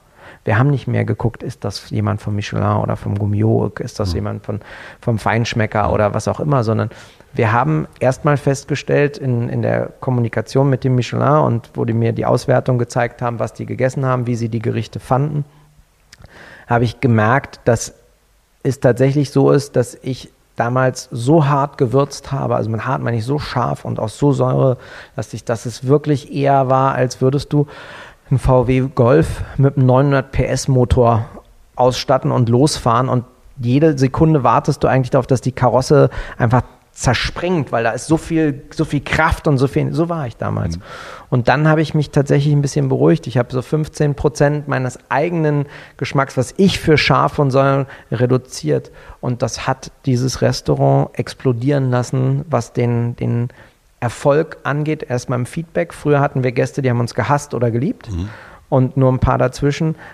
Von einem Schlag sind wir auf einmal wirklich, ich, es ist ein böses Wort, aber wir sind Mainstream geworden im Sinne von, es war kaum, gab kaum noch Hass und kaum noch Liebe, sondern die Leute waren einfach total zufrieden. Und wir haben sofort in dem Jahr darauf einen zweiten Stern gekriegt. Wir haben danach nie wieder geguckt, ist der von, könnte der für irgendwas schreiben, Blogger sein, ist uns alles egal. Jeder kriegt das Gleiche. Wir haben, eine, ein, wir haben einfach unsere, unseren Output so konsolidiert, dass da keiner mehr in der Küche ausgerastet ist oder reingerannt und gesagt, Chef, Chef, Chef, der Michelin sitzt draußen, der Tisch, das ist 19, wir müssen alles auf, wir müssen uns nur... da-" Das ist Quatsch. Und seitdem sind wir richtig erfolgreich geworden. Ist das auch quasi auch der Moment, wo du gesagt hast, jetzt, jetzt werde ich ich mehr? Nee, da habe ich mir, äh, ich, ich sage das immer auch äh, durchaus provozierend, da habe ich mir damals ein Ei abgeschnitten. Also da habe ich mir einen Teil meiner Persönlichkeit und meiner, wirklich so, ich, ich habe hab mich gesehen als der wilde Stier, der durch die Arena vorher getobt ist. Dann habe ich mir ein Ei abgeschnitten und dann ist der Stier schon mal merklich ruhiger geworden. Und ähm, nee, ich persönlich wusste da schon, wer ich bin. Kulinarisch habe ich mich dann noch mehr zu mir entwickelt. Genau, was was ist dieses Explosive, was du gerade mit dem VW beschrieben hast, das passt auch sehr zu dem, wie du, was du über dich selber erzählt hast, wie du früher warst Mhm. und jetzt ein bisschen mehr der ähm, Na, ich habe mich früher zum Beispiel auch, ich dachte dann, es gab Zeiten in meinem Leben, wo ich dachte, ich muss mit Anzug und Krawatte rumrennen, weil die Leute das von mir erwarten. Und äh, war dann ganz froh, wo diese ganze Start-up-Sache hochkam und ähm, diese, diese konventionellen Dinge ähm, beiseite geschoben werden. Heute ziehe ich zum Beispiel total gerne einen meiner Anzüge an, wenn ich darauf Lust habe. Aber wenn ich zu Meetings gehe oder irgendjemand von mir auch zum Beispiel ähm, sagt, hier Herr Raue, wir Fünf-Sterne-Hotel in Paris, wir hätten gerne ein Konzept von Ihnen, dann fliege ich da so hin, wie ich jetzt aussehe. Weil das bin ich einfach. Und wenn sie nicht passt, dann gehe ich halt auch wieder. Ja, ich habe mich schon zum Beispiel heute gefragt, wie du, äh, wie du hier auftauchen wirst äh, im Hotel und bin überrascht, das ist nicht der Anzug, wie man auch beim Anfang der Netflix-Doku sieht mit dem Einstecktuch. Oh, den habe ich auch, das ist, den habe ich unheimlich gerne. Da, da, da Sieht ich, auch super aus. Habe ich lange für gearbeitet, war ein Traum, den ich mir erfüllt habe. Ähm, einmal im, im Leben tatsächlich einen Loro Piana-Anzug zu haben. Wie teuer ist der? Und äh, teuer. Und kann man selber bestimmen. das ko kommt auf die auf Auswahl des Stoffes an und wenn es dann aus Kaschmir und Seide ist und so, dann ähm, wie viel hast du dafür bezahlt? sehr, sehr viel Geld. In Deutschland spricht man ja nicht darüber. Ähm, woanders ist das kein Problem. Der hat 6000 Euro gekostet. Und ähm, da habe ich ein, ein Jahr im Endeffekt gespart und habe aber gesagt, den will ich haben. Ähm, du musstest ein Jahr für einen 6000 Euro Anzug sparen? Ja. Ich, äh, ähm, das, was ich mache, ist tatsächlich ähm, so, dass ich jetzt nicht ähm, jeden Monat richtig viel Knatter zur Verfügung habe und äh, das rausschmeiße. Also mache ich schon, meistens eher dann für was zu trinken. Aber es ist natürlich auch so, dass wir eine hohe Kreditbelastung mit dem Restaurant haben und das muss zurückgezahlt werden. Noch immer. Da, auch noch immer und das wird auch noch ein bisschen äh, dauern. Jetzt nicht mehr ewig, das ist absehbar. Aber es ist tatsächlich so, wir investieren auch immer ständig wieder ins, ins Restaurant. Wir haben vor zwei Jahren erst ähm, eine komplett, noch nicht mal vor zwei Jahren, vor einem Jahr, ein bisschen mehr als ein Jahr, eine komplett neue Küche gebaut. Mein, mhm. Mein Traum im Endeffekt. Äh, mein Dein Anzug? Mein Auto. Nee, nee, nee, nee. Äh, ich habe ja keinen Führerschein, deswegen kein Auto. Das mein Bentley ja. äh, steht jetzt ähm, in, in der Küche, ist eine Lohberger Küche. Das Beste, was dieser Planeten hergibt an, an Küchen, weil wir einfach vorher so eine, äh, eine Küche aus Spanien hatten. So eine Ikea-Küche. Nee, da haben, wir, da haben wir einfach Scheiße gebaut. Die, die hat's einfach, die hat nicht getaugt. Mhm. Ähm, und die ist dann auch tatsächlich nach fünf Jahren zerfallen. Die war auch nicht perfekt geplant und ähm, das konnten wir optimieren und dann haben wir das gemacht. Das machen wir genauso wie mit Porzellan. Ähm, früher war mir das immer, äh, bin ich völlig ausgerastet, Teller für 70, 80 Euro gekauft, ähm, die dann schnell zu Bruch gegangen sind, weil sie halt Teller für zu Hause sind, die hübsch sind, aber nicht fürs Restaurant. Und habe dann irgendwann gesagt, okay, ich brauche Teller, die müssen auch so sein, wie ich es haben will, aber auch bezahlbar. Und bin dann äh, eine Kooperation mit ASA eingegangen. Und das sind zum Beispiel Sachen, die mich stolz machen, ähm, weil ich, da wolltest du vorhin, glaube ich, auch drauf, so ein bisschen drauf hinaus. Ähm, dann habe ich mit, der, mit einer ASA-Designerin ähm, zusammen eine Tellerserie entworfen, die heißt Kolibri, die genau den Farbton hat, den ich mir wünsche, das ist so ein, so ein leichtes Himmelblau, nicht weiß. Mhm. und genau die Formenwelten, damit das nicht so kurios ist, dass man als Gast nicht jeden Gang einen komplett anderen Teller von einem anderen her, das finde ich zu chaotisch. Und dafür haben wir einen Red Dot Award gekriegt, einen Design, Design Award. Award. Äh, und, und das ist zum Beispiel was, was mich mega stolz macht, weil das war ja mein Wunsch. Ich wollte Grafiker, Designer oder Gestalter werden, mhm. was ich natürlich auch irgendwo bin. Aber ähm, auch nur ein Spitzenkoch geworden, scheiße. Damit, damit ja, nein, das, das, das ist ja was, was durch mhm. harte Arbeit mhm. kam. Aber dass ich tatsächlich für, für das, was aus mir herauskommt, was intuitiv mhm. ist, dass ich dafür dann einen Preis kriege. Da freue ich mich jetzt. Ja. Also da merke ich auch Freude. Mhm. Bei den anderen Sachen, da freue ich mich kurz, fünf oder zehn Sekunden und dann gehe ich schon wieder back, äh, also zurück zum Tagesgeschäft mit dem, mit dem für mich eigenen Hinweis, äh, du hast den nächsten Mittagsservice, den Leuten ist scheißegal, was du für Auszeichnungen gekriegt hast. Wenn da nicht jeder Teller perfekt ist, gibt es negative Comments oder halt einen Arschtritt. Also Raue, kümmere dich darum. Wer darf dir, also oder auf welche Kritik achtest du? Gerade wenn es um sowas wie also Internet. Ein, genau, ein, ein, eine der, der äh, die härtesten Lehrerfahrung des, Lebens für mich war halt, mich selber zu finden, dann stolz darauf zu sein, wer ich bin, wie ich bin und mit mir klarzukommen und mit Kritik umzugehen. Und Kritik ist tatsächlich extrem, also mit Kritik umzugehen ist, ist sehr, sehr hart. Vor allen Dingen, wenn man was macht, was, was man mit all seiner Persönlichkeit macht. Also es ist ja, wenn vor mir ein Gast sitzt und sagt, boah, wir haben einen tollen Abend gehabt, hier, wir haben uns super wohl gefühlt, der Service war fantastisch, wir haben geil getrunken, Gläser mega. Aber seien Sie mir nicht böse, nehmen Sie es nicht persönlich heraus, das Essen ist hier nicht so meins. Ähm, dann ist das natürlich was, was mich, das ist ein Leberhaken, ähm, was mich umhaut, weil natürlich jeder Teller ist im Endeffekt, ich vergleiche das gerne wie, wie ein Kind. Mhm. Und wenn du einem Gast acht Gänge, acht Teller servierst, dann sind das acht Kinder. Und man würde ja als Eltern auch nicht sagen, boah, das ist ein doofes Kind, das habe ich lieber oder so, sondern auf jeden mhm. Fall versucht man auch rein moralisch alle acht Kinder gleich zu lieben. Ähm, ich musste lernen, dass, ähm, dass nicht alle Gäste mit jedem Gang glücklich werden können, dass ich auch grundsätzlich nicht jeden Gast glücklich machen kann, ähm, dass es im Internet also TripAdvisor zum Beispiel ist überhaupt gar nicht nachvollziehbar, waren die da oder nicht. Ja, mhm. ist, das, ist das Fake News oder ähm, ist es äh, auch hier stimmt es? Ja, genau. Nein, ähm, ich gucke mir das regelmäßig mal an. Also TripAdvisor vielleicht einmal alle sechs bis acht Wochen. Mhm. Und ähm, wir kriegen dann natürlich auch E-Mails, aber wir hören vor allen Dingen auf die Gäste. Also das heißt, wenn wir zum Beispiel, wir, wir haben kein komplett neues Menü, sondern wir haben ein neues Gericht. Mhm. Dann servieren wir das erstmal unseren Stammgästen. Den Gros der Stammgäste haben wir mittags, das sind dann auch die Berliner. Dann gucken wir, wie da das Feedback ist. Das heißt dann noch lange nicht, dass ich damit glücklich bin. Dann basteln wir damit rum.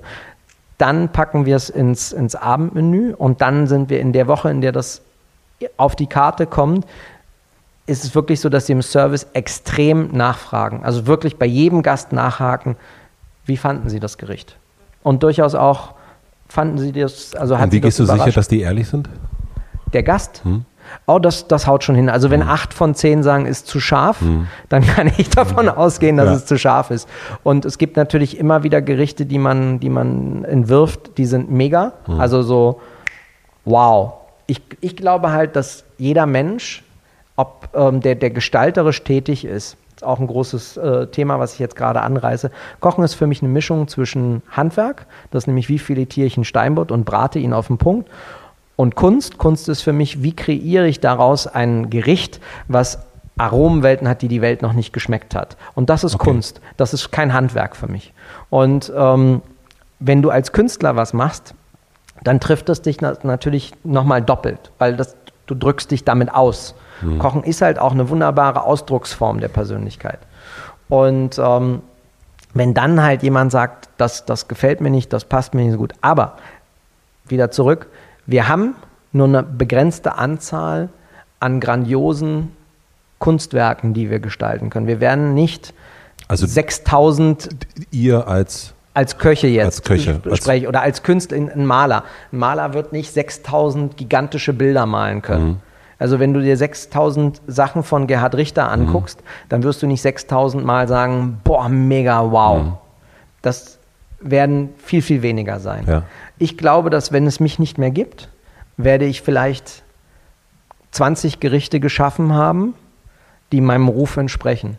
Wie viel hast du bis jetzt, würdest du sagen? So die Hälfte, Mhm. knapp. Kannst Und- du mal ein Gericht sagen, was, wo du, was dir zuerst einfällt, wo du sagst, das, ja, das ist immer das Letzte. Ich habe jetzt gerade ähm, habe ich einen Gang geschaffen, den es noch gar nicht auf der Karte Mhm. gibt. Das ist ähm, Ferkel, also Spanferkelschnäuzchen. Mhm. Ähm, das wird gepökelt, dann ähm, gedämpft, ähm, danach vakuumiert, das ist kompakt, das in dünne Scheiben geschnitten.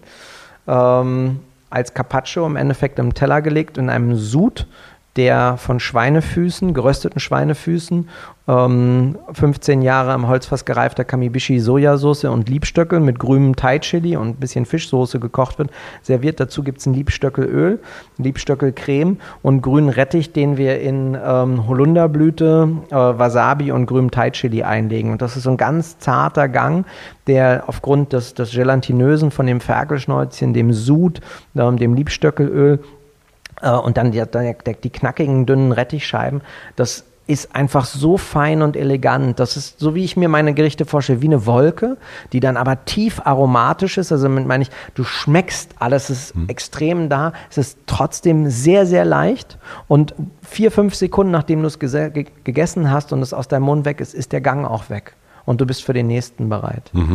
Und ähm, das ist halt einfach was, was davon gibt es nicht viel. Ich habe Wasabi-Kaisergranat, meine Peking-Ente. Ich habe damals ähm, im ETH Hoffmann hatte ich eine gebratene Gänseleber mit Bohnen und schwarzen Trüffel. Dann hatte ich den grünen Curryfond mit exotischen Früchten und Hummer. Ähm, Hast du auch was Vegetarisches? Ich bin Vegetarier.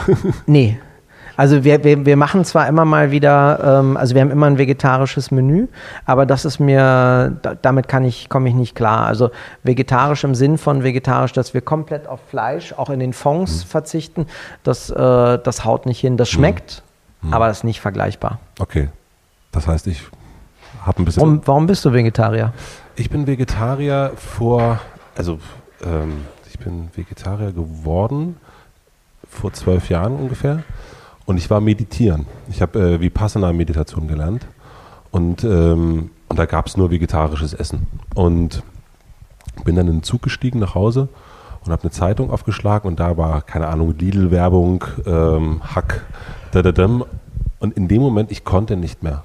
Es war, ich habe das gesehen, es kam mir alles hoch und dann habe ich erstmal ganz lange gar kein Fleisch gegessen und jetzt esse ich Fleisch, wenn ich ganz genau weiß, wo es herkommt. Also das heißt, bei meinen Eltern zu Weihnachten die Gans vom Nachbarn. Das esse ich. Oder der Karpfen äh, vom, vom Kumpel von meinem Vater, der, äh, der eine äh, Fischzucht hat. Aber wenn ich das, also selbst das Wort Bio, dem traue ich überhaupt nicht. Ich habe irgendwie, und ich kann es dir gar nicht sagen, dass ich jetzt der totale tierliebe Mensch bin und die ganze Zeit denke, ach, die armen Ferkel. Und ich denke auch nicht, wenn ich jetzt so, wenn du das erzählst, denke ich, ach, Gottes Willen, was ist damit passiert? Es ist irgendwie innerlich, ich glaube, durch die Meditation irgendwas programmiert worden bei mir. Ich habe noch nie Fleisch so wahnsinnig gern gegessen, aber es ist wirklich wie so ein, wie es bei anderen Menschen vielleicht fast so Höhenangst äh, gibt ich kann es auch nicht. Also ich mochte Schnitzel zu immer total gern und bin dann auch mal nach Wien. Dachte, oh ja, okay, jetzt esse ich das Schnitzel, scheiß der Hund drauf. Hab's gegessen, ist mir so schlecht danach geworden. Und ich habe das heute, auch wenn ich Fleisch, also das ist so, ich esse, wie gesagt, an Weihnachten echt super gerne und den, den Karpfen, das, das, oder wenn ich nach Portugal fahre, dann auch mal dann weiß, okay, der holt's direkt raus und so, das ist okay. Aber wenn ich irgendwie das nicht so, dann ist das, funktioniert das für mich nicht. Das ist ganz komisch. Also für mich ist es beim Kochen extrem wichtig. Also wir, wir arbeiten vor allen Dingen bei den Fonds und Soßen, ähm, kann ich mir Kochen ohne Hühnerentenfüße und, und Schweinefüße und, und mhm. viel Fleisch das nicht vorstellen. Ich persönlich esse ähm, ziemlich gerne Gemüse, ähm, gegart. Also mhm. ich bin zum Beispiel gar nicht, Salat esse ich überhaupt nicht oder rohes äh, Gemüse oder Obst stehe ich überhaupt nicht drauf. Ähm, ich kann zum Beispiel ganz locker ähm, auf, auf Rindfleisch verzichten und Kalb interessiert mich mhm. überhaupt nicht. Wenn andere Steak essen gehen oder Burger mhm. oder so, beim Burger ist für mich immer so das Problem, es sieht super aus und dann beiße ich rein, dann habe ich doch nur Brötchen im Mund und das, das du verstehst den Burger-Trend auch nicht. Nee, also Burger-Trend ist nicht meins. Mhm. Ähm, wenn du mir aber in meinem Privatleben Schweinefleisch wegnehmen würdest, also sprich mhm. die, die Küche, die ich am, am meisten ähm, mag, nämlich die kantonesische, mhm. da hätte ich tatsächlich ein ähm, Problem mit. Ja. Also das reicht mir auch, wenn ich es einmal in der Woche esse. Also ich bin eher so einmal in der Woche, Fleisch reicht mir. Ähm, aber ähm, dass ich es jetzt ganz weglassen würde, nee. Ich mag halt total gerne Fisch und Krustentiere. Mhm. Also da bin ich, bin ich super äh, aufgehoben und äh, auch total entspannt. Und bist du da auch sehr hinterher, wo das herkommt? Also wenn naja. jetzt zum Beispiel so ein Billy Wagner, der um die Ecke ist, ne, der, die, die fahren ja überall hin und gucken sich das genau an. Ähm, ist das bei dir auch so oder ist das so ein bisschen ich glaube, jeder sollte das auch gerade als Gastronom für sich selber äh, klären. Und ich, was ich überhaupt gar nicht mag, ist, wenn man dann meint, man muss in die Öffentlichkeit gehen und andere belehren ähm, oder ihnen erklären, wie toll man selber ist und wie großartig man das macht. Äh, nein, bei uns ist es natürlich so, ich habe. War das ein Seitenhieb? Das war kein Seitenhieb, sondern ich finde einfach, das ist ja meine ganz persönliche Einstellung. Ich urteile nicht über andere. Mhm. Jeder hat seinen Platz und ähm, ich finde nur, dass der ein oder andere junge ähm, Gastronom muss ich dann vielleicht auch mal die, die, die Hörner abstoßen, aber man sollte grundsätzlich ähm, Kollegen nicht bewerten. Mhm. Man kann das für sich selber machen. Ähm, und äh, jeder, jeder macht das so, wie er macht. Ich finde das Konzept von Billy Wagner hervorragend. Also, mhm. das hat er fantastisch auf die Beine gestellt und vor allen Dingen ja auch, und das ist das, was mir dann ähm, Respekt abnötigt, so dass ich darüber spreche, ähm, das auch sehr erfolgreich mhm. gemacht in jeder, in jeder Hinsicht. Also in der wirtschaftlichen genauso wie in der qualitativen. Und ähm, nee, also der war jetzt damit nicht gemeint. Okay. Nein, und ansonsten muss man natürlich auch sehen, was macht man selber. Also ich habe zum Beispiel vor 15 Jahren angefangen, ähm, mit, ähm, mit Bauern in Thailand zu kooperieren über meinen Lieferanten. Und äh, wir kriegen halt Obst und Gemüse aus Thailand, solange die Flieger rüberkommen. Und ich weiß, dass meine CO2-Bilanz scheiße ist, aber ich weiß, wo das Zeug angebaut wird und, und wie es ist. Und ich meine, ich bin in der Zeit mit Kochen groß geworden wo man sich überhaupt gar nicht über industrialisiertes Essen Gedanken gemacht hat. Also mhm. wo ich in den 90ern in Sterne-Restaurants gearbeitet habe, da war klar, dass das Beste, was du an Fisch, Fleisch, Gemüse und Obst kriegst, von kleinen Lieferanten kam oder von sehr guten Produzenten, wo auch immer aus der Welt allerdings ja. her.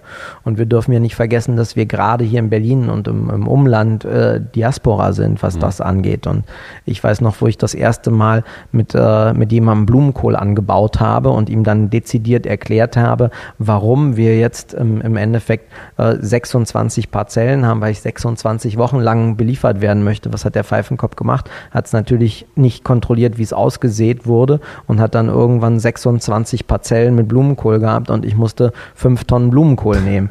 Ja, und da musste ich mich dann mit Einzelhändlern rumschlagen äh, und habe irgendwie damals privat 4000 äh, Euro drauf gezahlt vor zehn Jahren. Das mhm. war sehr, sehr viel Geld. Mhm. Ähm, und heute ist es einfach so, natürlich ist die Ware, die wir, die Produkte, die wir verarbeiten, kommen von exzellenten Herstellern. Also unsere Fische kommen nicht aus irgendwelchen, weiß ich nicht, mhm. Teichen und sind gefroren. Das würde kein Gast, der zu uns kommt, tolerieren. Ja. Weil die Gäste, die zu uns kommen, sind auch so ähm, jetzt fällt mir das deutsche Wort nicht ein, educated, mhm. so gut geschult und gebildet. trainiert und gebildet, kulinarisch gebildet, dass sie tatsächlich ähm, das sofort auch schmecken würden in mhm. der Qualität. Und ähm, bei uns ist auch vor allen Dingen die Herausforderung, dadurch, dass wir so einen Umschlag haben, ähm, dass wir zum Beispiel vom Zander alles, was irgendwie groß gefangen wird in der Müritz, kriegen wir. Das kriegen wir aber auch deswegen, weil wir halt 10 Euro im Kilo mehr zahlen als die anderen weil wir sagen, wir hätten gern diese großen, dicken Fische, weil die sind einfach lange gewachsen. Das ist richtiges Fleisch, das ist nicht irgendwie so, so zart, das ist wie Babysteinbutt, mhm. braucht kein Mensch. Ähm, und natürlich achte ich darauf. Ich bin aber in vielen Dingen einfach dann auch anders und sage zum Beispiel, ich koche nicht für Veganer, weil ich kein Tim Raue-Erlebnis vegan realisieren kann. Ja. Ich kann diese, diese Welt aus cremig, knusprig, süß, sauer, salzig, scharf, kann ich so nicht definieren. Vegetarisch kriegen wir gerade noch hin, weil wir halt für diese sechs Gänge, die wir anbieten, dann Soßen und Fonds sehr, sehr aufwendig ohne Fleisch und ähm, Geflügel kochen und ohne Fisch. Ähm, und wir kriegen so ein Geschmacksbild hin, was nah dran ist. Ja. Ich würde, es liegt so bei 80 Prozent. Okay. Ähm, aber das ist halt auch was, was ich nicht will. Und auch da sind wir wieder in meiner Welt. Ich mache hier, was ich will und nicht, was der Gast will. Ich habe vorgestern erst eine E-Mail von, von einer Dame gekriegt, die gesagt hat, ja, wenn Sie nicht äh, wirklich vegan und äh, vegetarische Menüs anbieten, dann sind Sie für mich kein herausragendes Restaurant, was ich besuchen muss. Wie antwortest da kann du? Ich, na, ganz freundlich, nein, sind wir auch nicht. Mhm. Ja, dann gehen Sie doch woanders hin. Mhm. Ich meine, das, was ich so faszinierend finde, und das geht natürlich heute auch mit so einer E-Mail ganz schnell oder einer Nachricht, einer, keine Ahnung, WhatsApp oder, oder halt bei TripAdvisor zu schreiben, ähm, null Punkte, da gehe ich nicht hin, die haben kein, kein veganes Gericht. Ähm, das war früher anders da musstest du dich zum Mitteilen hinsetzen und einen Brief schreiben. Mhm. und heute kann jeder seinen, seinen Gehirnscheiß, wirklich seinen, seine Gehirnfäkalien in binnen weniger Sekunden absondern. Und da muss man lernen, dass die Delete-Taste der große Freund des Laptop-Benutzers ist. Aber es ist ja auch, die Delete-Taste ist ja auch ein großer Freund von dir selber geworden. Klar. Ja.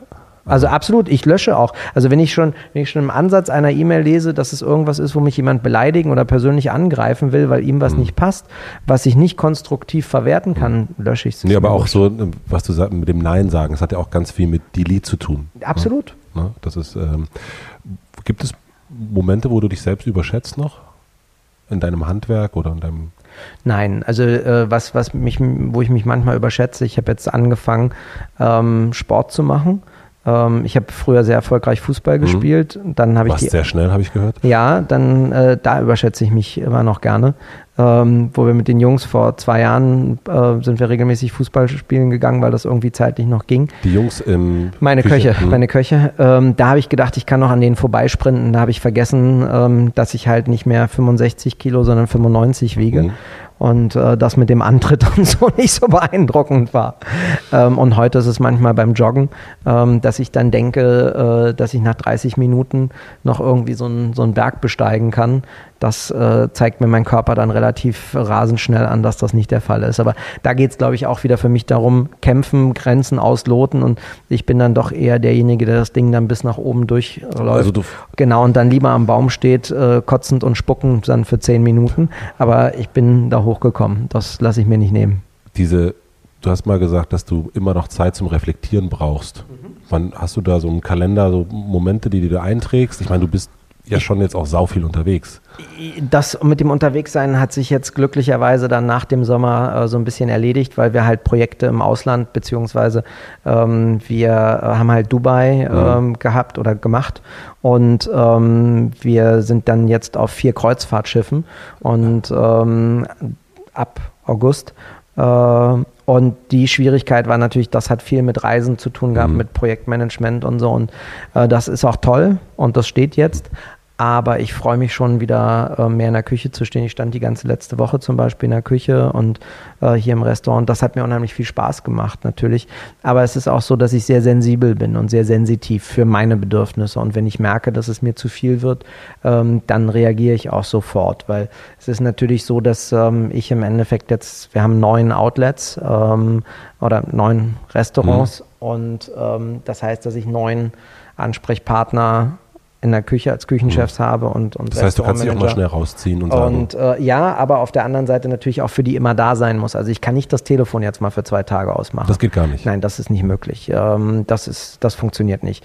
Ähm, das ist aber auch nicht so schlimm, weil das gehört ja auch zu mir. Also mhm. ich mache das ja auch wirklich gerne. Ähm, das heißt, Urlaub, sagen, ich bin jetzt, äh, Jungs, ich bin eine Woche weg und. Äh, ja, natürlich geht das, eine, Woche, eine Woche weg zu sein, aber immer erreichbar.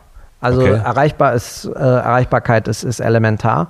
Ähm, nicht, weil ich die, die Kontrolle habe, haben möchte, sondern in, in Situationen, die dann wirklich, selbst in der Urlaubs Urlaubswoche, es ist nicht oft. Ja, lass es drei oder vier Anrufe sein. Aber da merke ich schon, da muss ich dann persönlich da sein. Wie viel Urlaub hast du? Im Jahr? Ich versuche schon äh, mittlerweile so zwei, drei Wochen Urlaub zu machen. Hm. Ähm, es ist für mich auch, ich bin anders als andere. Also wenn ich zwei Tage am Stück frei habe, dann ist das schon, bin ich schon sehr, sehr glücklich. Und äh, ich, ja, also ich möchte mich nicht beschweren. Ich versuche seit, seit äh, drei Jahren jetzt im Sommer mal ein Sabbatical einzulegen. Du versuchst es seit drei Jahren. Das ja, und ähm, ich, ich wollte einfach mal im Sommer mal nichts machen.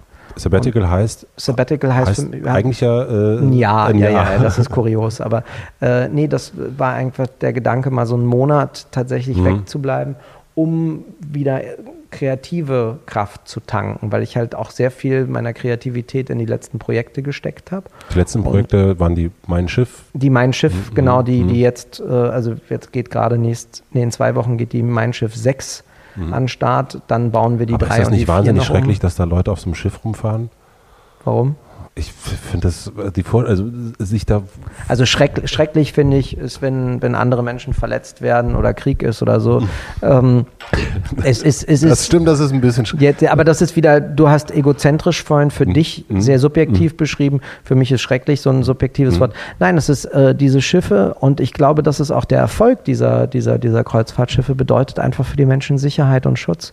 Das ist, als würden sie in einer Burg ähm, um die Gegend durch die Gegend mhm. reisen, eine Burg, in die sie immer wieder zurückkehren können, eine Burg, in der sie ihre kulturellen Eigenheiten und Besonderheiten leben können. Und ähm, diese Schiffe sind, ähm, ich bin jetzt nicht der, mich hat es nie zur See gezogen, aber ähm, ich muss sagen, ich habe das System ziemlich schnell begreifen können, wo ich, wo ich auf den Schiffen war, wo ich mir das angeguckt habe, ähm, habe das dann analysiert und wir haben das erste Restaurant gemacht. Das lief jetzt so gut, dass wir halt ist mal drei nehmen können, also jetzt dann auf mhm. vier Schiffen sind.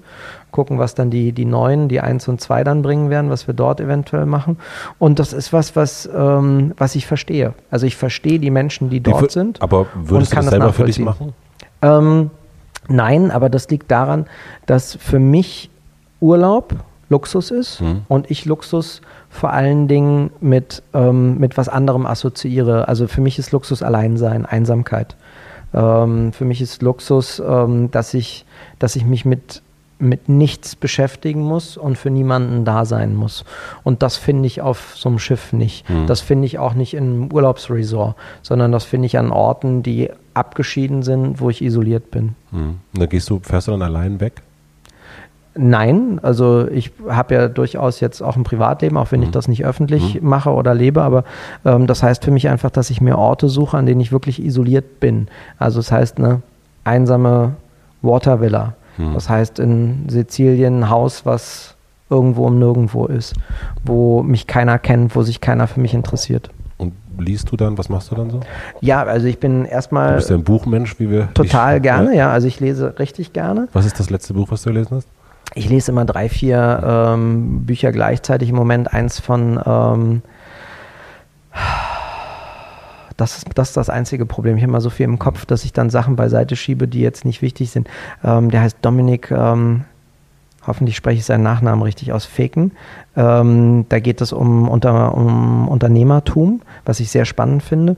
Und ähm, neben Büchern bin ich noch, äh, noch ein extremer Magazin-Fan. Ist gerade die neue Ausgabe von The Rake gekommen. Das ist so mein Magazin, das, das ich, ich äh, ja, das muss ich dir gleich zeigen, mhm. das ist mega.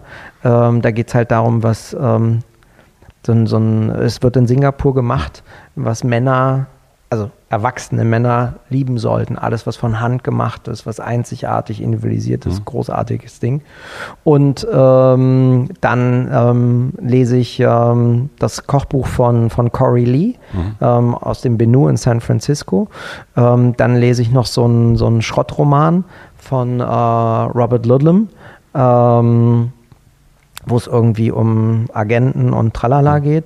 Dann habe ich noch, äh, oh.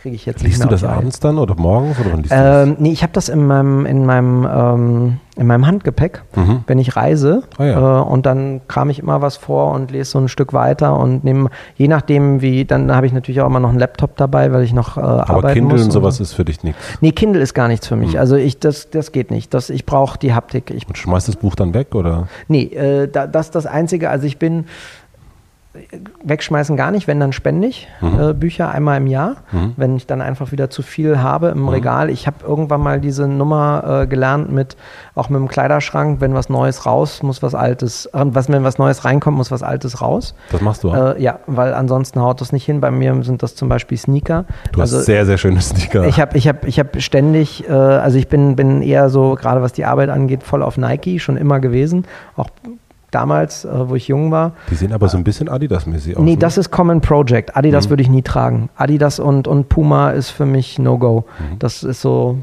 ich bin da extrem loyal. Nee, und bei den Nikes ist es manchmal so, dass mir dann ein, ein Paar so gut gefällt, dass ich mir gleich noch drei oder vier kaufe, mhm. die dann an den verschiedenen Lebensstandorten platziere.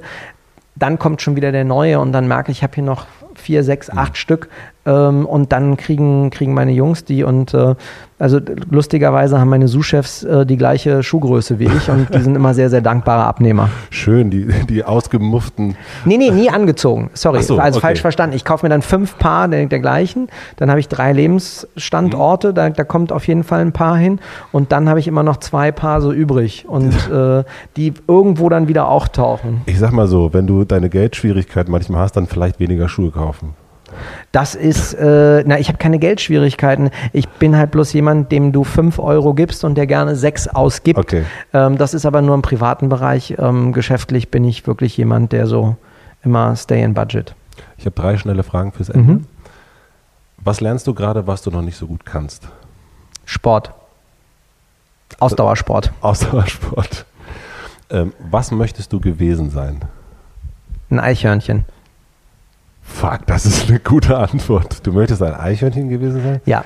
Das musst du kurz erklären. Na, weil ich, ich, ich finde Eichhörnchen einfach geil. Eichhörnchen sind frech, sie sind flott, sie sind sprunghaft. Ähm, die rennen den Berg hoch und sind ganz ja, schnell oben. und, und nee, das, das hat nichts mit dem Berg hochbringen, sondern das ist eher so eine, so eine, so eine Eigenschaft, immer ungemütlich bleiben, immer sich selber gegenüber, immer so, so sie machen gerne Mise en place. Ich bin auch so ein Mise en place-Typ. Also Was das heißt, das? Ähm, in der Küche ist das die Vorbereitungsarbeit. Ich kaufe zum Beispiel nicht eine Flasche Wasser, ich kaufe drei Kisten. Äh, oder ich kaufe auch nicht eine Flasche äh, Duschgel, sondern ich kaufe zwölf Flaschen Duschgel. Bist du so ein Pfennigfuchser dann auch? Also guckst nee, du so gar nicht. Nee, nee, ich gucke überhaupt nicht nach Preisen. Ich kaufe das, was ich haben will. Ich habe nie, nie verhandelt. Ich würde mich furchtbar schämen, irgendjemanden zu fragen, ob's das, ob ich da jetzt 10% Rabatt kriege. Nee, nee. Es gibt niemanden, der dir sagt, Tim, drei Paar von den weißen Schuhen würden jetzt reichen. Du musst nicht fünf kaufen. Nee, nee, weil, weil es niemanden gibt, der mich, der mich kennt und äh, der in meinem Umfeld, der weiß, oder die wissen alle, dass es gar keinen Sinn macht, ähm, mir Restriktionen aufzuerlegen. Das funktioniert nicht. Okay. Okay, aber Eichhörnchen noch ein bisschen? Ach, Eichhörnchen, ja, ne? Und Eichhörnchen ist immer, finde ich, ist immer ungemütlich. Eichhörnchen gibt immer Gas, ähm, gibt auch immer, denkt immer daran, Winter kommt, Winter kommt, Winter kommt. So bin ich auch immer. Das nächste Winter kommt, Sommer kommt, immer Mise en place, machen neue Gerichte, kreieren, einkaufen, einkaufen, immer Lager voll haben. Ne? Worst-Case-Szenario. Und ähm, ich glaube, dass ich mal ein Eichhörnchen war und dass mir das heute gut tut. Ach, das ist so schön. Ich, es gibt einen Ort in, in Österreich, Bad Gastein. Mhm, Kenn ich, war ich sogar mal. Warst du schon mal? Und ja. da gibt es äh, so ein kleines Waldstück, sind ganz ganz, viele Eichhörnchen. Und ich freue mich schon, wenn ich das nächste Mal hinkomme. Ich werde also garantiert, vielleicht auch die Leute, die es jetzt hören, immer wenn sie ein Eichhörnchen jetzt sehen, vielleicht an Tim Rauer denken. also bei mir ist es zum Beispiel so, dass mein Highlight in New York nicht all die tollen Restaurants, sondern in Central Park zu gehen und Eichhörnchen zu füttern. Warum ist dann ein Kolibri dein Zeichen auf, dem, auf den Tellern und nicht ein Eichhörnchen? Na, das Kolibri ist, das, äh, ist was, was Marie und ich damals äh, gemeinsam für mhm. uns definiert haben. Diese Freiheit, diesen, wir haben ein Kolibri äh, auf, auf ähm, äh, in der Dominikanischen Republik damals gesehen und mhm. waren so fasziniert davon. Aber ähm, wenn ich irgendwie so, also es gibt noch ein zweites hier, ein Otter. Otter finde ich auch geil. Otter-Eichhörnchen. Vielleicht mache ich dann irgendwann nochmal ein, ein Restaurant auf The, The Squirrel. The Squirrel. Nee, das Eichhörnchen bei Tim Rau. Oh, das, das klingt richtig scheiße. Richtig scheiße. Die allerletzte Frage, äh, das ist auch immer die allerletzte Frage für alle Gäste. Ähm, stell dir vor, ich habe eine große Plakatwand für dich gebucht, für eine Woche irgendwo in Berlin, sagen wir mal. Und du darfst entscheiden, was auf diesem großen Plakat draufsteht. Ein Satz von dir. Welcher Satz wäre das? Huh, ähm, den Satz würde ich, würde ich nicht nehmen, weil der, der Satz, äh, das finde ich schwierig. Ich würde, würde die Plakatwand nehmen und ähm, weil ich immer der Meinung bin, man soll zu seinen Wurzeln zurückkehren, ich würde ähm, sie in Kreuzberg aufstellen ähm, vor eine große Schule, keine, keine Grundschule, sondern ähm, im Endeffekt eine Realschule, Mittelschule, wie die Dinger heute heißen. Und ähm, wenn ich was draufschreiben müsste und du mich jetzt nichts anderes machen, dann würde ich draufschreiben, ähm, ihr seid alle selber eures Glückes Schmied. Denkt daran, dass es für euch keine Grenzen gibt, um eure Träume zu verwirklichen und würde hoffen, dass die jungen Menschen, die das lesen, ähm, sich nicht darum scheren, wo sie herkommen, was andere in ihnen sehen, sondern dass sie, dass sie sich auf sich konzentrieren, fokussieren und aus ihrem Leben etwas machen, was sie glücklich macht. Und ich finde, da bist du ja ein perfektes Beispiel eigentlich. Ja. Vielen herzlichen Dank Matze, nicht dafür. Das es hat mir war, total Spaß gemacht. War ein sehr angenehmes Gespräch, das muss ich auch sagen. Und ähm, ich äh, hatte viel Freude dabei. Vielen Danke. herzlichen Dank. Ich freue mich jetzt aufs Magazin. Danke. Vielen herzlichen Dank fürs Anhören. Ich habe mir vorgenommen, dass ich euch am Ende jetzt immer einen Tipp hinterlasse, einen Podcast-Tipp. Und zwar höre ich sehr gerne seit einer ganzen Weile How I Built This. Und dort werden Großunternehmen, die wir alle kennen, also Instagram, Airbnb und ganz aktuell Lonely Planet, vorgestellt und vor allen Dingen wird deren Gründergeschichte erzählt. Mit natürlich den Gründern. Hört euch das mal an. Ich freue mich, wenn ihr diesen Podcast hier weiterempfehlt, wenn ihr einen Kommentar hinterlasst, wenn ihr mir schreibt und natürlich auch nicht zu vergessen, weil wir hier gerade Tim Raue lange zugehört haben, hinterlasst mir gerne einen Stern. Ich freue mich auch über mehr als zwei. So, und dann würde ich sagen, wir hören uns in zwei Wochen wieder. Dann ist die großartige Anne Will zu Gast. Ich freue mich schon. Bis dahin, euer Matze. Tschüss.